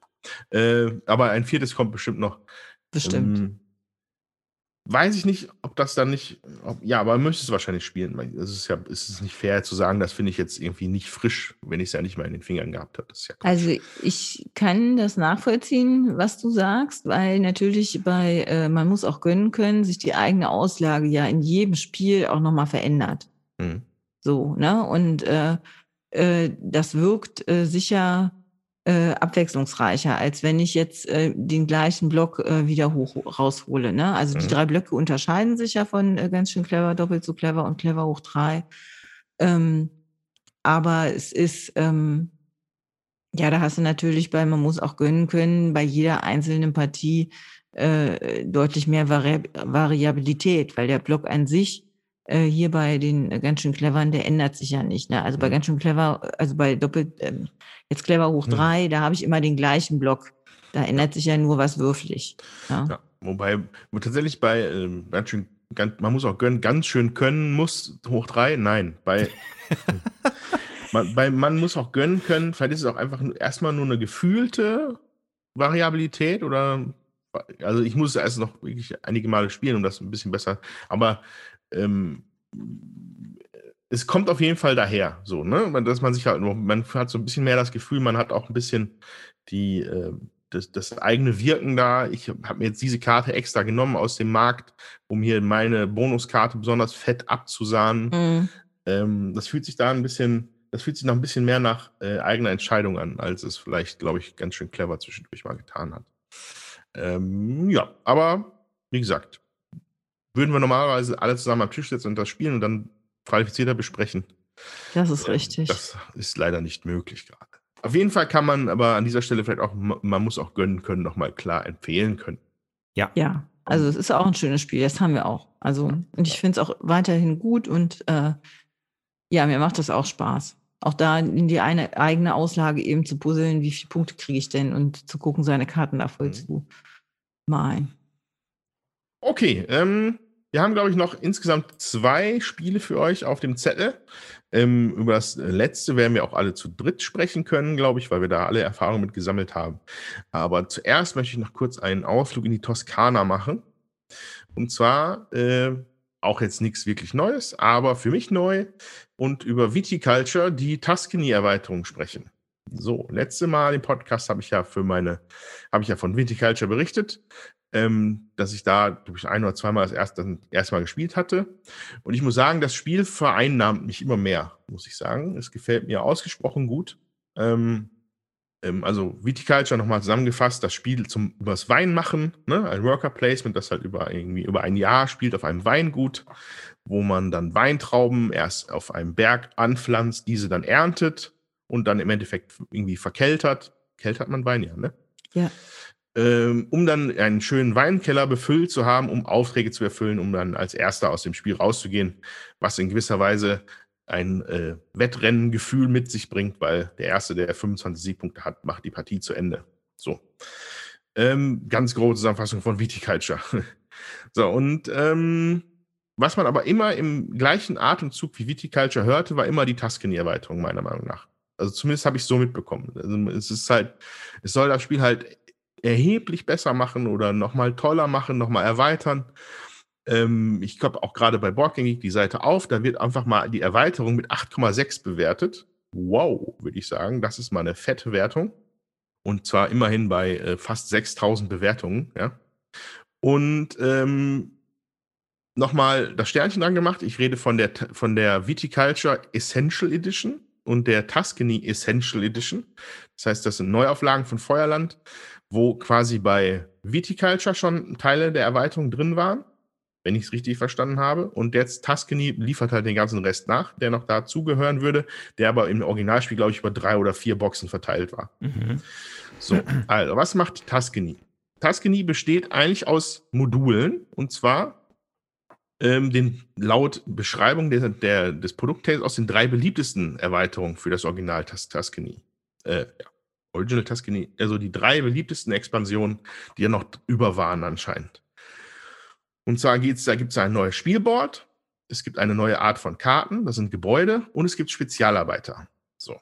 Und ähm, die kann man dann so mixen und matchen, wie man das möchte. Das ist auch so vorbereitet. Also es gibt auch nochmal das Extended Board, ohne die Spezialkarten zum Beispiel, die dann normalerweise einen Platz drauf finden würden. Ähm, da gibt es auch noch eine Rückseite auf dem Spielbrett, wo die halt, wenn du die weglassen möchtest. So. Ähm, wir haben es jetzt einmal gespielt mit direkt allem. Und ich muss sagen, ein Träumchen. Muss ich wirklich sagen, es hat mir super gut gefallen. Ähm, und ich möchte gerne jetzt noch auf die einzelnen Elemente eingehen. Also erstmal das erweiterte Board. Ähm, das erste Board von dem Original Viticulture ähm, hatte quasi nur Worker-Placement-Felder für den Sommer und für den Winter.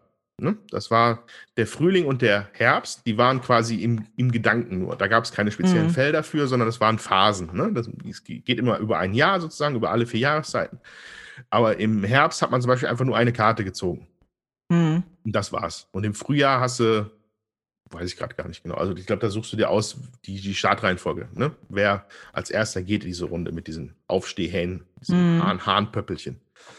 So, ähm, das erweiterte Spielboard ähm, bringt jetzt für jede Jahreszeit Worker Placement Sachen mit. Das heißt, mm. es hm. wurde noch mal ein bisschen aufgefächert und ähm, meiner Meinung nach einige sehr clevere äh, Änderungen macht an dem, an dem Spielbrett.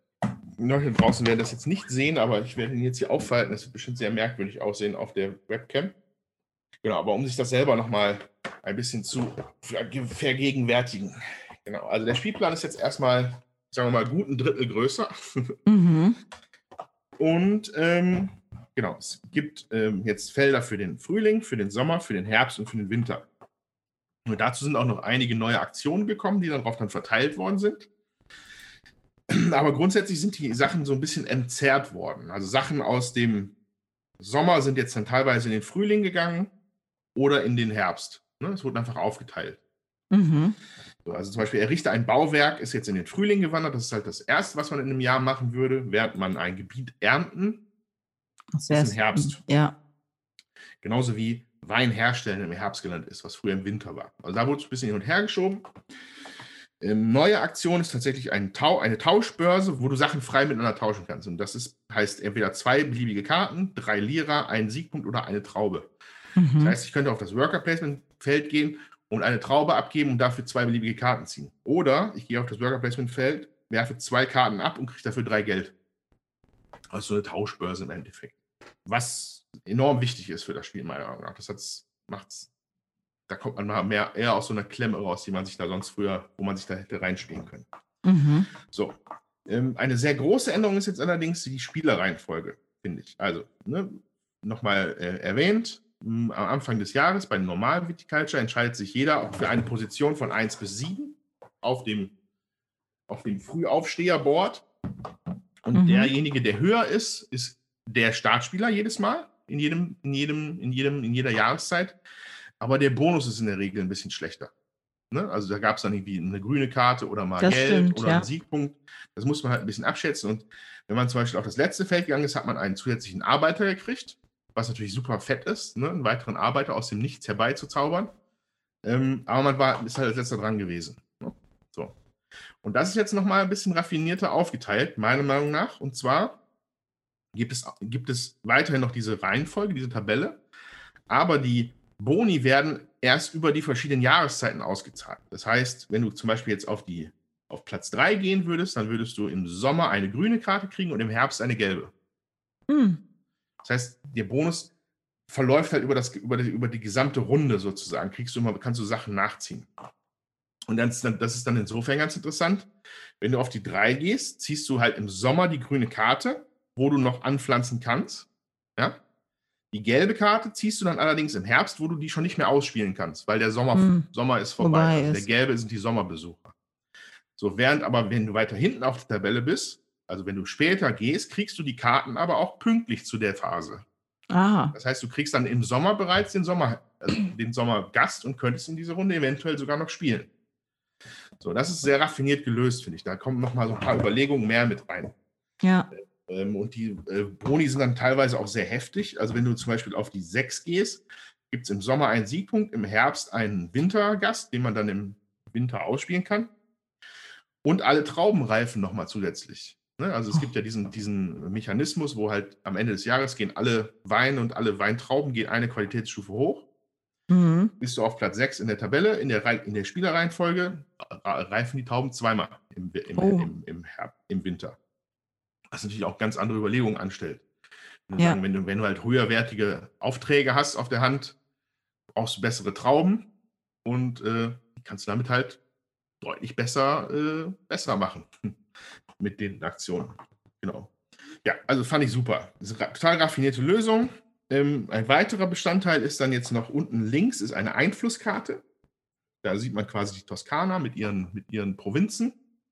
Und es gibt eine neue Art von Polspöppelchen, das sind Sterne. Die kann man, äh, wenn, man die, wenn man das als Aktion macht oder wenn man zum Beispiel auf der Platz 5 der Spielereihenfolge ist, darf man im Winter einen Stern legen. So, und die Sterne werden in diese Provinzen gelegt und die geben dann immer einen Einmalbonus, immer mal eine Karte oder zwei Geld oder einen Siegpunkt. Ähm, Mhm. aber am Ende gibt es da ein Mehrheitenspiel. Das heißt, es wird geguckt, wer wo die meisten Sterne hat. Und dann gibt es da nochmal Siegpunkte am Ende des Spiels. Weil jede, Okay. die Provinzen haben unterschiedliche Werte. Also entweder ein oder zwei Siegpunkte sind sie wert. Und da kommt am Ende des Spiels dann ein Mehrheitenspiel noch mit rein. Ne, Ende- in die letzte Wertung. Und äh, das ist dann insofern erstmal interessant, dass man halt sechs Sterne da reinlegt mit der Zeit.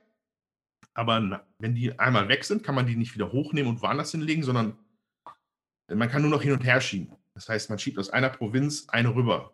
So, ein- so, ein- so, ein- so, ein- so, ein, so ein gegenseitiges Belauern fängt dann am Ende des Spiels vermutlich an. Das hatte ich noch nicht, weil äh, das für zwei Spieler nicht empfohlen wird, das zu machen. Aber ab drei, vier, ab, ab drei bis, wie viel sind wir bei sechs Spielern, soll man das dann machen. Und dann ist dann nochmal so eine, so eine Ebene drauf, die da halt dann noch dazugekommen ist. Ähm, Zumindest Mhm. ganz nett. Genau, und das ist der, das ist der modulare Spielplan als eine der Erweiterungen. Genau. So, die nächste Erweiterung sind dann Gebäudekarten, die man dazu nehmen kann. Das ist dann ein weiterer Stapel von orangenen Karten. Ähm, die sind dann äh, Teil der Hand und können dann als Bauwerk gebaut werden. Also normalerweise würdest du mit Errichter ein Bauwerk, baust du nur diese, dein Tableau aus, dass du halt jetzt entsprechend Mhm. einen besseren Wein machen kannst oder ähm, einen Siegpunkt bekommst bei irgendwelchen Touren.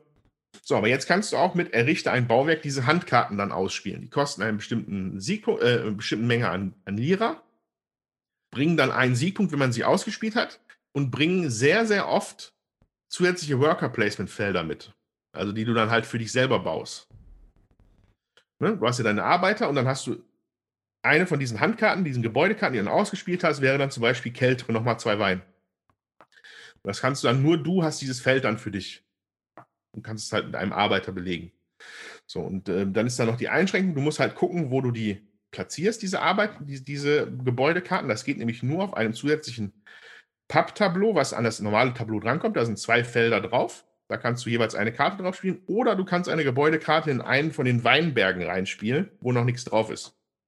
Mhm. Die Karten, die halt oben auf dem Tableau sind. Mhm. Also hast du, äh, wenn du keinen Wein anbaust, könntest du halt fünf Gebäude bauen. So, dann wärst du aber wahrscheinlich schlecht aufgehoben bei Viticulture, wenn du keinen Wein anbauen würdest. Also, ne? Genau.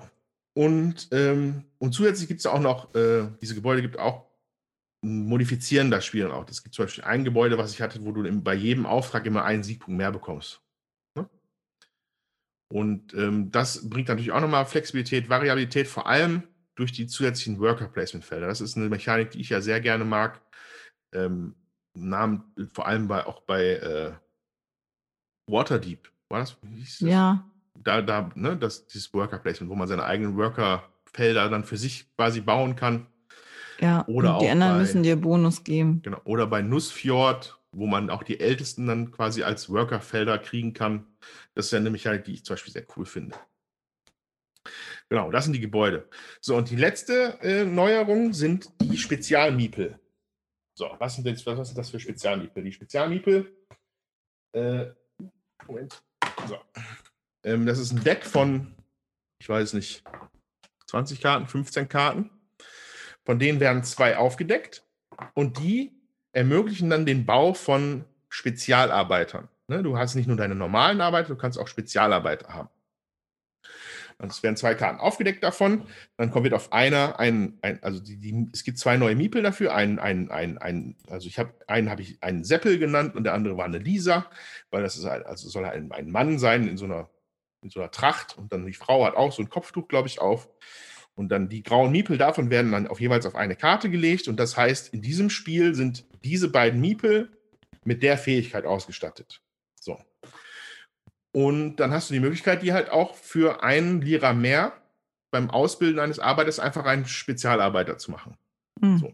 Aber du kannst jeweils halt nur einen machen. Ne? Also, mhm. also Aber jeder, ne? Jeder kann. Genau, jeder machen. Spieler hat in seiner Farbe auch diese beiden Miepel und kann halt bis zu, also könnte auch beide dann halt kaufen kostet halt mehr. So, und da sind die Fähigkeiten dann aber auch interessant. Ähm, wir hatten jetzt in der Partie, die wir gespielt haben, war zum Beispiel die Frau war das Orakel. Das heißt, wenn du, wenn du die, wenn du die auf ein Worker-Placement-Feld stellst, wo du Karten ziehen würdest, darfst du eine Karte mehr ziehen und darfst dir davon eine aussuchen. Und die andere mhm. weg. Und der andere war der Mafioso, auch sehr interessant. Das war dann der Typ, wenn du den äh, auf ein Worker-Placement-Feld stellst, was keinen Bonus hat, hm, dann wird die Aktion zweimal gemacht, anstatt einmal. Was auch super stark ist, ne? In einem Worker Placement zweimal eine Aktion zu machen mit einem ja. Placement ist richtig, richtig stark. Ja. Genau, und da gibt es halt, wie gesagt, ein Deck von 15, vielleicht 20 Karten, wovon jedes Mal zufällig zwei neue aufgedeckt, also zu Beginn des Spiels zwei aufgedeckt werden, was dann da auch große Variabilität reinbringt. So, und ich muss sagen, jetzt diese drei Sachen zusammengenommen haben das Spiel für mich auf eine Komplexität Komplexitätslevel gehoben, wie ich es mir wünsche für ein Worker Placement Spiel. Ich finde ich eigentlich nur lobende Worte für. Ganz toll. Ähm, würde ich gar nicht ohne spielen wollen. Also die allein schon das, das also die sind alle drei wirklich, ja, Essential Edition trifft es da meiner Meinung nach schon ganz gut. Äh, das das macht es einfach viel besser. Das Original Viticulture ist gut. Mit Tuscany, exzellent. Momentan. Ne, ist vielleicht auch noch ein bisschen die, vielleicht bin ich noch ein bisschen angetrunken von dem Wein oder die rosa Brille habe ich noch aufge, auf von, vom ersten Erstpartie mit der neuen Sache. Aber das, die fühlten sich alle sehr substanziell an die Änderung und nicht, nicht Quatsch. So, und die, die das wirklich verändern, interessanter, aber auch nicht aufblähen, meiner Meinung nach. Das fügt sich da alles mhm. sehr elegant ein und macht einfach mehr Möglichkeiten, wie du halt so ein, wie du ein Spiel gestalten kannst. Also absolut supi. Habt ihr Fragen dazu? Nein, aber ich würde es gern spielen. ja, das also fände ich auf jeden Fall mal das. Ich finde, das wäre ein super Thema für einen Podcast, wenn wir uns mal wieder treffen können. Auf jeden ja, Fall, auch wenn es was älter schön. ist. Ähm, aber das macht einfach Bock. Ich finde eh, die, es gibt viel zu wenig ähm, Sachen von den alten Sachen, die man eben auch bespricht und die dann halt nochmal auf den Tisch kommen, weil irgendwie orientiert sich irgendwie alles an den Neuheiten und ich merke ja. so jetzt im Lockdown, man greift doch auch zu den Sachen, die man sowieso schon kennt und wo man die Regel halt auch drauf hat und wir haben hier so viele alte Sachen stehen, die man eigentlich auch nochmal spielen müsste, die sind eigentlich cool, ja, und äh, wenn man sich da was Neues kauft, dann kommt man gar nicht zu den alten Sachen so und das ist eigentlich schade. Ja. Natürlich, äh, klar, die äh, Verlage und so leben davon, äh, neue coole Spiele auch rauszubringen und dass man die eben auch spielen will, ähm, verstehe ich auch, will ich auch. Aber ähm, ja, manche alte Schätzchen bleiben dann einfach auch liegen oder ungespielt. Wir haben hier einen Stapel von Spielen liegen, da sind auch ältere Spiele bei, wo wir schon wieder vergessen haben, wie die Regel überhaupt geht, ja. Mhm. Also deswegen. Ja. Und die Mystery, von den Mystery Games ganz zu schweigen. Ähm, ja, ja, klar. Also ich würde sagen, aus Podcast-Sicht ist der, der Zug für Viticulture und Tuscany schon seit fünf Jahren abgefahren. So, das wurde schon alles abgefeiert bis zum dort hinaus. Ähm, aber keine Ahnung, wir sind wahrscheinlich der am wenigsten aktuelle Podcast, den man sich nur vorstellen kann. Äh, wir, spielen halt die Spiele, die wir haben oder die wir erst kennenlernen und unterhalten uns darüber. Und da sind natürlich dann vielleicht auch ein paar ältere Sachen dabei, aber zumindest wollen wir halt, zumindest reden wir über hochwertige Sachen, glaube ich. Also über gute Spiele. Ähm, die ja vielleicht auch nicht, ist ja auch vielleicht nicht jeder, der hier zuhört, ist halt so mega, mega äh, äh, am Puls der Zeit, möchte vielleicht auch lieber ein bisschen was Älteres spielen oder kennt noch was noch nicht. Und äh, deswegen hoffe ich, dass es auch soweit interessant ist, dass wir über Viticulture sprechen, was eigentlich schon ja, fünf, sechs Jahre eigentlich äh, den Fluss runter ist. Aber Oldie but Goldie, würde ich sagen. Ja, es gibt ja auch immer wieder Leute, die steigen neu ins Hobby ein. Also wir haben ja jetzt äh, ja. zum Ende des Jahres gehört, dass äh, die das Deutsch 2019 Best Brettspieljahrverkauf ever, ja. Und ähm, ja, von daher schadet es auch nichts, über ein paar alte Sachen nochmal zu sprechen. Und ich denke, letztendlich sollten wir ja auch einfach spielen, was wir spielen wollen, oder? Genau. Gut, okay, also so viel dann zu Viticulture und der Tuscany-Erweiterung. Richtig gut. Kann ich nicht anders sagen. Das macht Spaß. Okay, so. Und dann irgendwie die letzte Sau, die wir durchs Dorf treiben. äh, das ist auch eher einer der das ist dann wirklich ein, ein Hype-Titel, der jetzt noch ein bisschen näher ist zeitlich. Und zwar das von äh, mir ja schon so oft gelobte Wingspan oder Flügelschlag. Und ähm, da gab es letztes Jahr die Ozeanien-Erweiterung, Ende des Jahres, ich glaube November oder so, kam sie, glaube ich, oder ja, Oktober, November. Genau, und das haben wir, das habe ich mir zugelegt, das habt ihr euch zugelegt. Genau, ähm, wir haben es alle tatsächlich. Wir haben es alle gespielt. Und ähm, da dachte ich, da sollten wir vielleicht auch mal drüber sprechen. Also ich habe es auch gerade hier auch bei Geek, witzigerweise Wingspan Oceania Expansion, auch mal eine schlanke 8,6. Was ist da los? Horcht, horcht.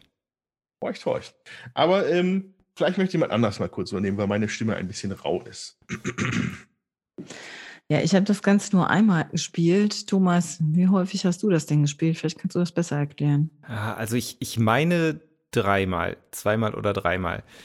Das erklären. Ähm, okay, also das Wichtigste, was man vielleicht direkt mal sagen könnte, ist, dass es einen neuen Spielplan gibt für die Ozeanien-Erweiterung. Das hat unter anderem und zu einem großen Teil damit zu tun, dass es eine neue Futterart gibt, nämlich den Nektar.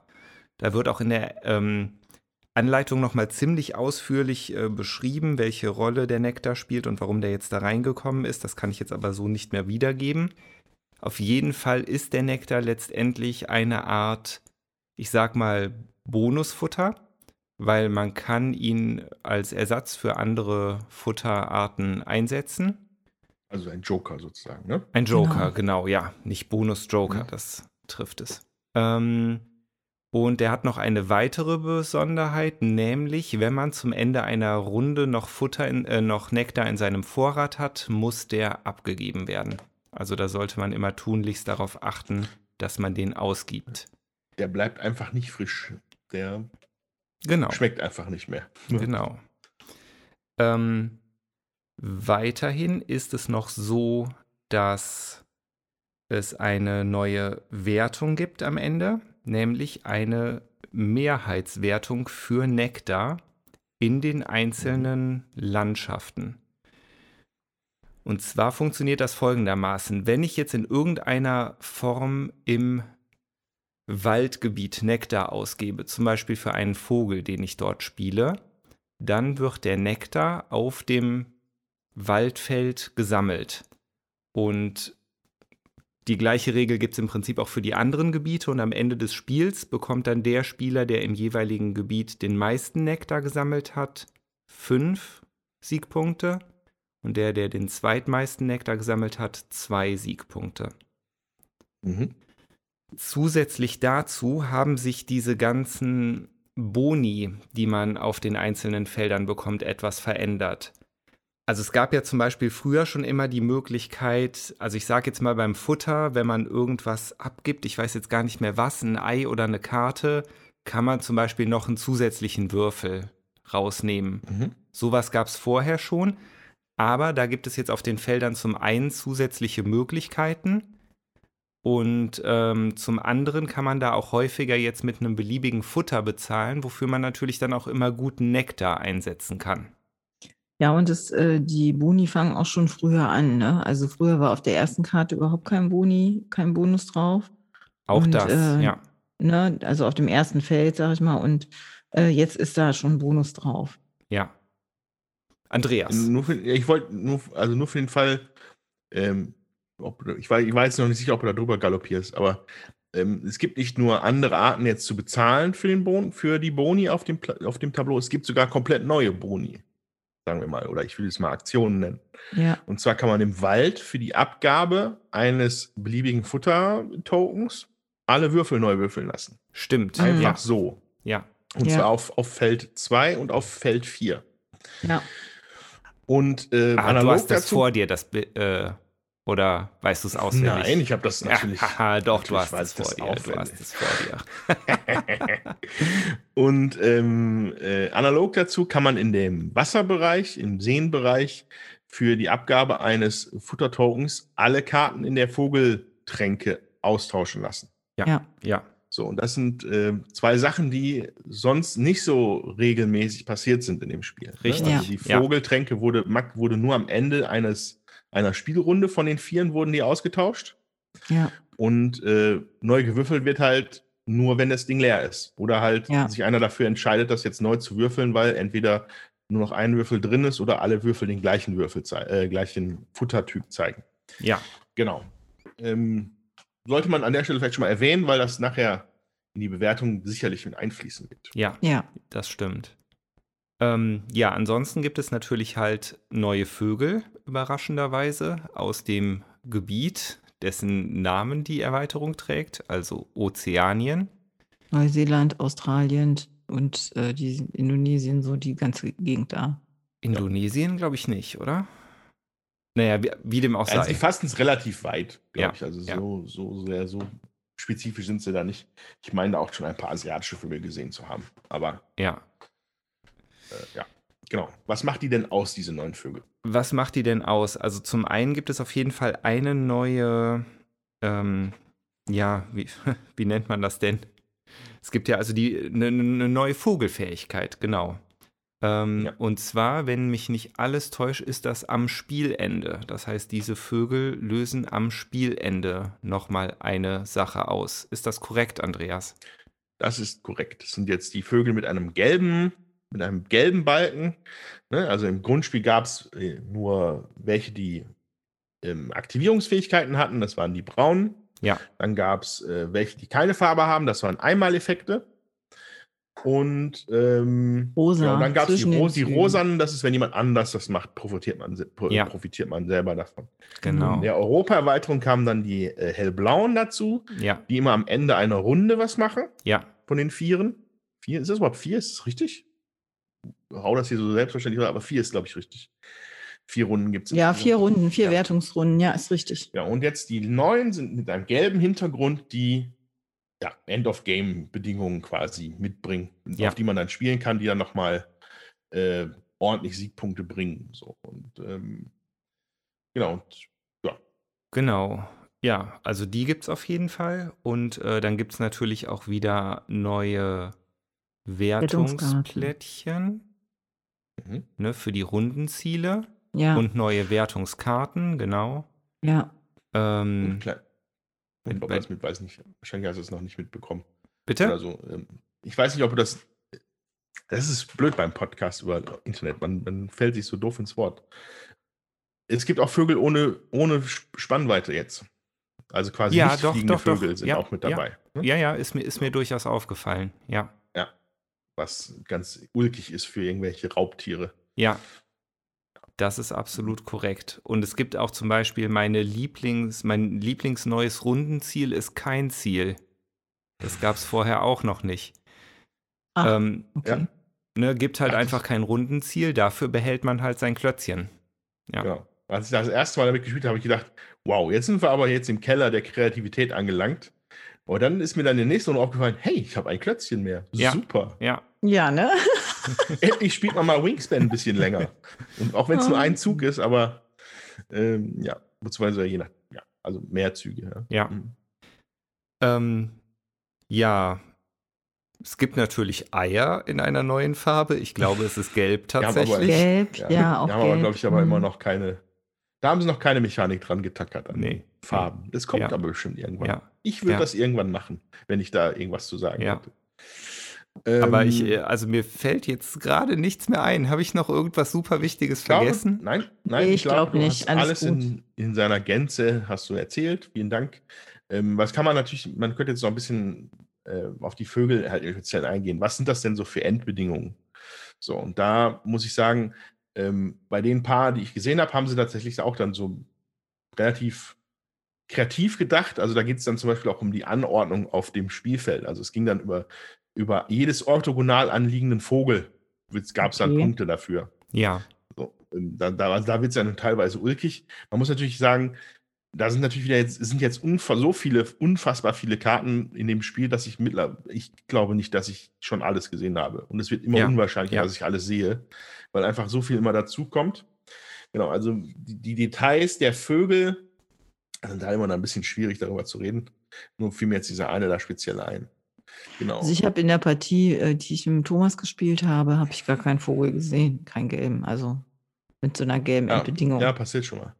Ähm, aber die machen halt viel so, dann, guck mal, ich habe hier nochmal welche jetzt im Internet rausgesucht, obwohl das jetzt hier auf Holländisch ist.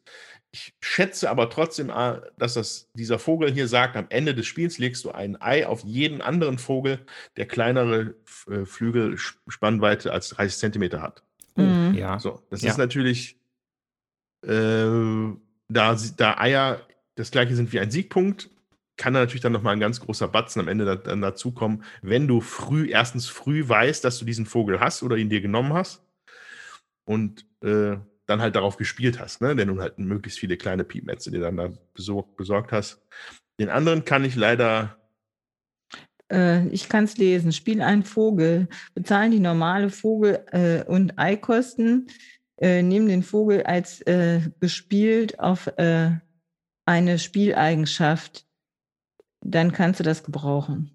Hm, ich wusste gar nicht, dass du Also halt kannst. hat der Vogel äh, eine als gespielt Eigenschaften, dann kannst du die brauchen. Ja, das ist, ich bin da in der Gegend aufgewachsen, wo man Plattdeutsch gesprochen hat und dann Mhm. kann man das lesen. Ja. Ähm, und was, was, was mir auch aufgefallen ist, ich weiß aber nicht, ob das schon in Europa war, es gibt jetzt auch Vögel, die man querlegen kann über zwei Felder. Ich Ja, das, äh, war es aber, schon glaub ich, in der Europa gegeben. Ja, schon ja, okay, dann- dann Erweiterung, tauchte das ja. vielleicht jetzt erst auf. Ja, also da gibt es halt endlos viele Sachen so. Ich glaube, was wir, worüber wir aber sicherlich handfest sprechen können, vielleicht, wären die Änderungen in dem Spiel. Und zwar, was den Spielplan angeht. So, und ähm, keine Ahnung, ich ich würde, fand, ja, Ja. fang du mal an. Hm. Ich finde, die Ozeanien-Erweiterung macht das Spiel einfacher. Tatsächlich. Ja, Und zwar aber deutlich. Macht es aber auch gängiger, finde ich. Ja, also der Nektar, der, äh, der schmiert da so ein bisschen die Teile des Spiels, glaube ich, dass es Ja. vielleicht ein bisschen weniger hakt. Also man kann das gar nicht äh, genug betonen, dass man jetzt einfach für die Abgabe eines Tokens alle Würfel neu würfeln kann. Ja. Oder die Karten austauschen kann. Das sind bei allen Partien, von denen ich ja mittlerweile wirklich einige auf dem Buckel habe, hast du gerade bei neuen Spielern oft das Problem, ja, äh, die Würfel sind doch scheiße, was mache ich denn jetzt hier? Es geht gar nicht weiter. Oder die Karten deiner Tränke sind blöd, das interessiert mich gar nicht. Das, was, was bringt mir das? Ja. So, und genau da haben sie angesetzt mit dieser Erweiterung und das halt einfach Optionen an die Hand gegeben, dass da, wo es manchmal ein bisschen haken kann, zumindest was gemacht werden kann. Das mag dann vielleicht ein bisschen wie nachträgliches Nachbessern. Dazu kann man es auch wahrscheinlich auch wahrnehmen, ne? Also ich bin mir ziemlich sicher, das würde, das würde Steffen genauso sagen. Hat er das auch. Ist ja, ist, ja, genau. Das ist, Obwohl er es nicht gespielt hat, aber hat er es direkt äh, so formuliert, als wir beschrieben das haben, was immer, das ist ja, Er findet das nämlich richtig blöd, wenn ein Spiel erst gut funktioniert, wenn die Erweiterung da ist. Dann hätte er mich, das hätte er nicht gerne im Originalspiel schon gehabt. Ähm, und der Nektar ist auch natürlich als Joker-Ressource und die man nicht, die ist nicht selten. Also auf dem, ich glaube, auf Ja, jedem ist Würfel ist auch auf auf jedem. Würfel, die ist genauso oft wie alle anderen. Mhm. Ne? Ja, es gibt auch Würfel, die, die sind halt zweigeteilt. Ne? Da ist der Joker eben auch eine Ressource. Das war halt Ja. früher nicht. Ne? Da hatte man Ja. dann irgendwie nur, ähm, nur auf diesen Weizen und Wurm äh, Ja. war das geteilt. Genau. Und jetzt ist gefühlt auf relativ fast allen Würfeln mit irgendeinem ähm, Ja. Grundfutter auch Ja. der Nektar nochmal drauf. Ja, also der Nektar fließt wirklich äh, in Bächen sozusagen oft. Ähm, der, und das macht das Bezahlen natürlich sehr, sehr einfach, oft bei Vögeln. Dazu kommt dann noch die Sache mit den Mehrheiten, die dann, dann, noch, dann jetzt mit dranhängt. Ähm, ähm, das spielt sich eigentlich von alleine so, weil man versucht halt möglichst viel Nektar zu benutzen und dadurch seine Mehrheiten da auch zu stärken in den, in den Gebieten. Man kann dann bei den anderen gucken, aber das ist dann vielleicht, also, dass man, also man sollte, man wäre, sollte natürlich bestrebt sein, entweder in einem anderen Bereich dann zumindest die Mehrheit zu haben, damit sich das aufhebt, oder gleichzuziehen allen, damit die Punkte gleich bleiben. Ja. Ähm, ähm, das macht es dann wieder ein bisschen, bisschen komplizierter, aber jetzt nicht zwingend spannender, finde ich an der Stelle. Das, also da, das, da hätte ich auch ohne mitgekonnt, sage ich mal.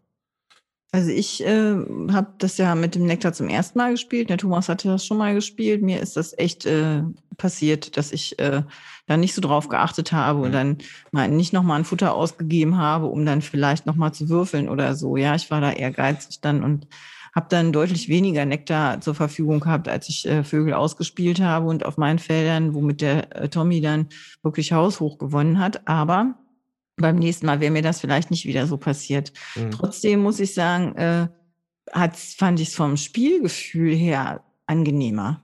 Ja, Mhm. also nicht so hakig, nicht so äh, nicht so äh, zäh einfach. Ja, es spielte sich einfach flüssiger. Mhm. Und das fand ich dann ähm, deutlich besser. Mhm. Ähm, weißt du, was wir ich auf jeden Fall noch dazu sagen oder äh, zugeben muss, ist, wir haben die erste Partie mit, mit Ozeanien. Da hatte ich das in der Regel überlesen, dass der am Ende des, der Runde verfällt, der Nektar. Mhm. Ah, Ja. Das hat tatsächlich dazu geführt, dass sich meiner Meinung nach das Spiel komplett aufgelöst hat. Es war, es war einfach super, super einfach. Ja. Wenn man den Nektar zwischen den Runden behalten hat, easy, gar kein Problem. Du hast das ganze Ding vollgezimmert, dein ganzes Ding war voll. Super. ja, ja, das Ähm, macht das, Ganze hat, das dann hat aus. einfach, das hat aber dann auch in dem Sinne dann keinen Spaß mehr Mhm. gemacht für mich. Ja. Da war ich dann froh, dass da in der Regel steht, äh, dass man den Nektar sonst abgeben muss. Das hat's dann, das hat's dann wieder, da hat es dann die Kurve gekriegt dadurch. Ja. Ja. Wie siehst du das denn, Tommy? Siehst du das so wie Jutta? Ähm, also ich muss tatsächlich sagen, dass es mir bisher auch sehr gut gefällt. Aber ich habe jetzt auch, Mhm. also so viel habe ich halt auch noch nicht gespielt, ne? Wie gesagt, zwei oder drei Partien, ich bin mir gar nicht mehr hundertprozentig sicher. Ich glaube, es sind drei. Ich habe ich hab auch noch, ich habe mir ehrlich gesagt noch gar nicht so wirklich tiefergehende Gedanken darüber gemacht. Es haben sich auf jeden Fall die Partien bisher tatsächlich flüssig angefühlt und gerade diese Möglichkeit, die Vogeltränke neu aufzufüllen, fand ich eigentlich gut. Mhm. Die, äh, ja. die gefällt mir. Weil so dieses, äh, dieses Empfinden, dass da wirklich nur ähm, bescheidene Vögel für einen liegen, das hatte ich halt schon häufiger in Flügelschlagpartien. Und dass man da jetzt besser mit umgehen kann, das gefällt mir. Ja, und ich finde auch, ähm, da tut sich dann halt auch einfach mal was da an der Vogeltränke, ne? Sonst hast du halt echt Pech, du legst einen Vogel nach und kannst es nicht, und dann versuchst du halt blind nachzuziehen, weil du halt äh, nicht weitergekommen bist. Das war auch nicht optimal. Also das finde ich, hat das Spiel auf jeden Fall deutlich nach vorne gebracht. Mhm. Ja. Ja, und jetzt, also mit dem, mit, mit, mit dem mit dem Nektar, also ich, ich muss sagen, der ist mir jetzt in keiner Partie positiv, äh, äh, negativ aufgefallen. Ich habe mir aber jetzt auch noch keine Gedanken darüber gemacht, ob der wirklich sein müsste oder nicht. Also mhm. es ist natürlich auf jeden Fall nochmal eine neue Komponente. Ich finde den auch sehr stark, den Nektar. Ähm, ich war eigentlich aber auch noch nie in der Situation, am runden Ende welchen abgeben zu müssen, weil man ihn natürlich ja. gerade durch diese Mehrheitenwertung eh sehr gerne ausgibt. Ne? Ja, der, es bietet sich auch an vielen Stellen an, den abzugeben, ne? als Joker-Ressource oder unten als, mm, oder genau. als, äh, als Trigger für irgendwelche Fähigkeiten. Ja. Was man noch dazu sagen kann, ähm, sowohl die Fähigkeit, die neu, den Würfel neu zu würfeln für ein Futter oder die Tränke neu zu bestücken für ein Futter, ist vor dem tatsächlichen Wählen der Würfel oder vor dem Ziehen der Karten. Ja. Also, äh, ja. Weil, ne, bei dem mm. Tableau ist es halt immer so, dass es halt von oben nach unten gelesen wird, jedes Feld. Und äh, da ist es natürlich richtiger und sinnigerweise vor der tatsächlichen Auswahl an Karten darfst du neue bestücken. Genau. So, ne? das, hätte, das hätte vielleicht auch anders passieren können. Ähm, aber so macht es natürlich halt Sinn. Ne? Klar. Was mir halt, ähm, was ich vielleicht zum Nektar noch sagen kann, was ich auch noch nicht so ganz weiß, also bei, bei unserem Spiel Jota, ich weiß jetzt nicht mehr genau, was es für ein Vogel war, aber da hatte ich in irgendeiner Form hatte ich eine Kombination, die mir halt sehr, sehr stark vorkam. Also irgendwie hatte ich dann ständig Nektar und konnte auf. den ja, ja. gut ausgeben und da weiß ich halt nicht, ob das immer so gut funktioniert, weil man ja für ein beliebiges Futter auch durchaus Nektar nehmen darf. Ähm, ja. Ich meine aber ehrlich gesagt, dass die in der Anleitung auch zumindest zwei Vögel nennen, die man rausnehmen könnte aus dem Spiel, wenn man das Gefühl mhm. hat, dass die zu stark sind. Vielleicht ja, hatte ich sogar einen von den beiden. Ich, ich, ich weiß es wirklich nicht mehr. Ja, es, sind die, es sind immer die Krähen, die waren es schon immer, die bösen, bösen Krähen, da gibt es zwei Stück ähm, auch immer heiß diskutiert bei Borching wie übertrieben stark die sind, die, wo du ein Ei abgeben kannst, glaube ich, um zwei Futter zu bekommen. Mm. Einer beliebigen Sorte. Nee, das war es nicht. Oder sowas in, äh, auf jeden Fall einer, der so halt so eine sehr, sehr gute Tauschrate hat. Mm. Ähm, und die wäre, da wird gesagt, wenn es euch zu stark vorkommt, nehmt die raus. Und das sind zwei von den komischen Krähen. Ja. Ja. Mhm. Genau. Ähm, ja, okay. Also wie, wie schätze ich das ein? Also, mh, hm, bei mir ist es ja eigentlich immer so, dass Flügelschlag bei mir ja eigentlich fast nichts falsch machen kann. Ne? Ich, bin, ich bin da ja schon immer heiß hinterher und äh, sehe da auch wohlwollend über irgendwelche Schwächen hinweg. Ähm, Europa fand ich super, die Erweiterung. Ähm, Ozeanien ist gut, aber ich bin mir noch nicht einig, ob, wie ich das neue Spielgefühl finde. Es, ist, spielt, es spielt sich merklich anders. Ich glaube, dass viele Leute es angenehmer finden, ich könnte mir auch vorstellen, dass ich mich aber mittlerweile an das Sperrige gewöhnt hatte von dem ursprünglichen Spiel. Ja. Ähm, und es okay. wirkt jetzt einfach recht, also es wirkt deutlich einfacher zu spielen. Ne? Ich, würde, ich würde mir wünschen, dass mit einer Erweiterung das Spiel komplexer wird, dass du mehr nachdenken musst und nicht, dass es quasi ähm, dir einfach Werkzeug an die Hand gibt, wo es einfach einfacher wird. So. Weil ich will, ja. ich, will, ich, will ja, ich will ja besser werden in dem Spiel. Ich möchte es nicht, dass das Spiel einfacher wird für mich. Wenn ihr versteht, was ich meine. Ähm, und da bin ich mir noch nicht ganz einig mit Ozeanien. Ähm, ja, also diese, diese Änderung auf dem Board selber mit den, dass, mit, dass man neu würfeln kann und dass man die Karten abwirft, finde ich, bin ich voll dabei. Ne? Den Nektar in der Stärke hätte es für mich wahrscheinlich nicht gebraucht. Mhm. Ähm, das, ich habe auch mal so die Punktezettel durchgeguckt. Es ist halt auch jetzt merklich, dass man halt, also früher, früher, ich hatte immer das Ziel, ich will irgendwann mal 100 Punkte haben in dem Spiel. Also ich bin eher, eher mittelmäßig bei vielen Spielen. Ähm, und so 100 war für, ist für mich so eine Marke gewesen, die ich unbedingt mal knacken wollte bei Flügelschlag, weil das einfach auch, also das ist einfach nicht einfach. Ne? Du landest so bei 70, 80 bist du bisher mhm. oft gelandet bei dem Standardspiel. Und ähm, ja, und bei den neuen Punktezellen, da kannst du aber mal Stamm davon ausgehen, dass alles über 90 landet mit Ozeanien. Ne? Allein schon durch diese Sachen mit den Mehrheiten. So. Mhm. Und klar, das muss, da muss ich es einfach, da muss ich mein Ziel höher setzen, ja, um so, so eine irgendwie, aber es fühlt sich halt auch so, aber da war, war es für mich so irgendwie sichtbar, dass das deutlich einfacher ist, da jetzt irgendwie voranzukommen. Und äh, ja, da weiß ich nicht, ob ich das, ob ich da 100% mehr glücklich bin. Aber Zumindest bin ich, ich bin sicherlich so 60, 70 Prozent bin ich glücklich damit. Die neuen Vögel sind ja schön. Ähm, aber ja, bin vielleicht einfach auch ein alter Wingspan-Knacker, der halt jetzt, ich will mal ein altes Spiel spielen. Könnte ich mir auch vorstellen. Aber ähm, für Neueinsteiger oder für Leute, die das nicht so abgefeiert haben wie ich, das Flügelschlag, ist es wahrscheinlich jetzt ein besseres Spiel. Würde ich mal annehmen. Äh, oder wie seht ihr das? Also ich kann ja nur von der einen Partie äh, sprechen. Ich fand es angenehmer zum Spielen. Ne? Also mhm. so, ich fand es nicht so hakelig, wie du das eben auch gesagt hast. Ähm, aber ich müsste da halt auch noch mehr Partien von machen. Und ich finde halt, da ist jetzt wirklich zu gucken, wo, also dass man eben, wie du das auch gesagt hast vorhin, dass man nicht guckt, dass man äh, die Mehrheitenwertung äh, verpennt. Ne, dass man auch wirklich genug rosane Futtermarker kriegt. Ich glaube, das ist im Zweispielerspiel nicht so einfach. Der Tommy hat sich, der hat die Würfel gewürfelt relativ häufig und weil er auch irgendwie einen Vogel hatte, wo das gut mit ging und hat dann immer direkt die ähm, äh, Nektarmarker rausgefischt, so dass für mich dann der Rest übrig blieb. Und dann hätte mhm. ich überlegen müssen, gebe ich jetzt ein Futter aus, um dann nochmal neu zu würfeln. Aber das Futter brauche ich eigentlich, weil ich kann ja nicht mehr Futterwürfel denn rausnehmen dafür. Ja, also mhm. ich war mit dem Futter trotzdem knapp. Ähm, ja, und da muss man aber gucken, dass man dran bleibt. Also das, äh, das ist schon der Fall. Ich fand es jetzt nicht so äh, easygoing. Ich fand es halt, es spielte sich gängiger auf jeden Fall. Dadurch, dass bestimmte Sachen halt eher möglich waren. Aber ähm, sonst, ähm, ja. Ja, es ist halt interessant. Ich glaube, als wir damals den ersten Wingspan-Podcast aufgenommen haben, da hat, glaube ich, du, Jutta, gesagt, das ist so ein Spiel gegen Widerstände oder so ein Mangelspiel. Ne? Ja. Da, ich finde, es mangelt einfach nicht mehr so. ja, also, also, also gena genau das wollte ich auch noch sagen, dass das mein, mein Empfinden ist. Ne? Wie gesagt, es sind wenige Partien. Da würde ich jetzt nicht die Hand für ins Feuer legen. Aber meinem Empfinden nach würde ich das auch so sehen, ja. Dass der Mangel geringer geworden ist. Ja. ja. Aber ich finde halt, dadurch, dass es so viele Vögel sind, ne, und eben auch diese Wahrscheinlichkeit, was kriege ich denn an Vögeln zu sehen? Gut, manche Vögel haben halt relativ ähnliche Sachen drauf, dabei diesen braunen Sachen, ja. Aber ähm, äh, dadurch finde ich das gar nicht so schlecht, dass das jetzt einfacher mhm. geworden ist, weil man hat ja wirklich mega viele Vögel und äh, also der Thomas hatte jetzt tatsächlich auch noch einen Vogel mit so einer pink, türkisfarbenen Eigenschaft äh, dabei.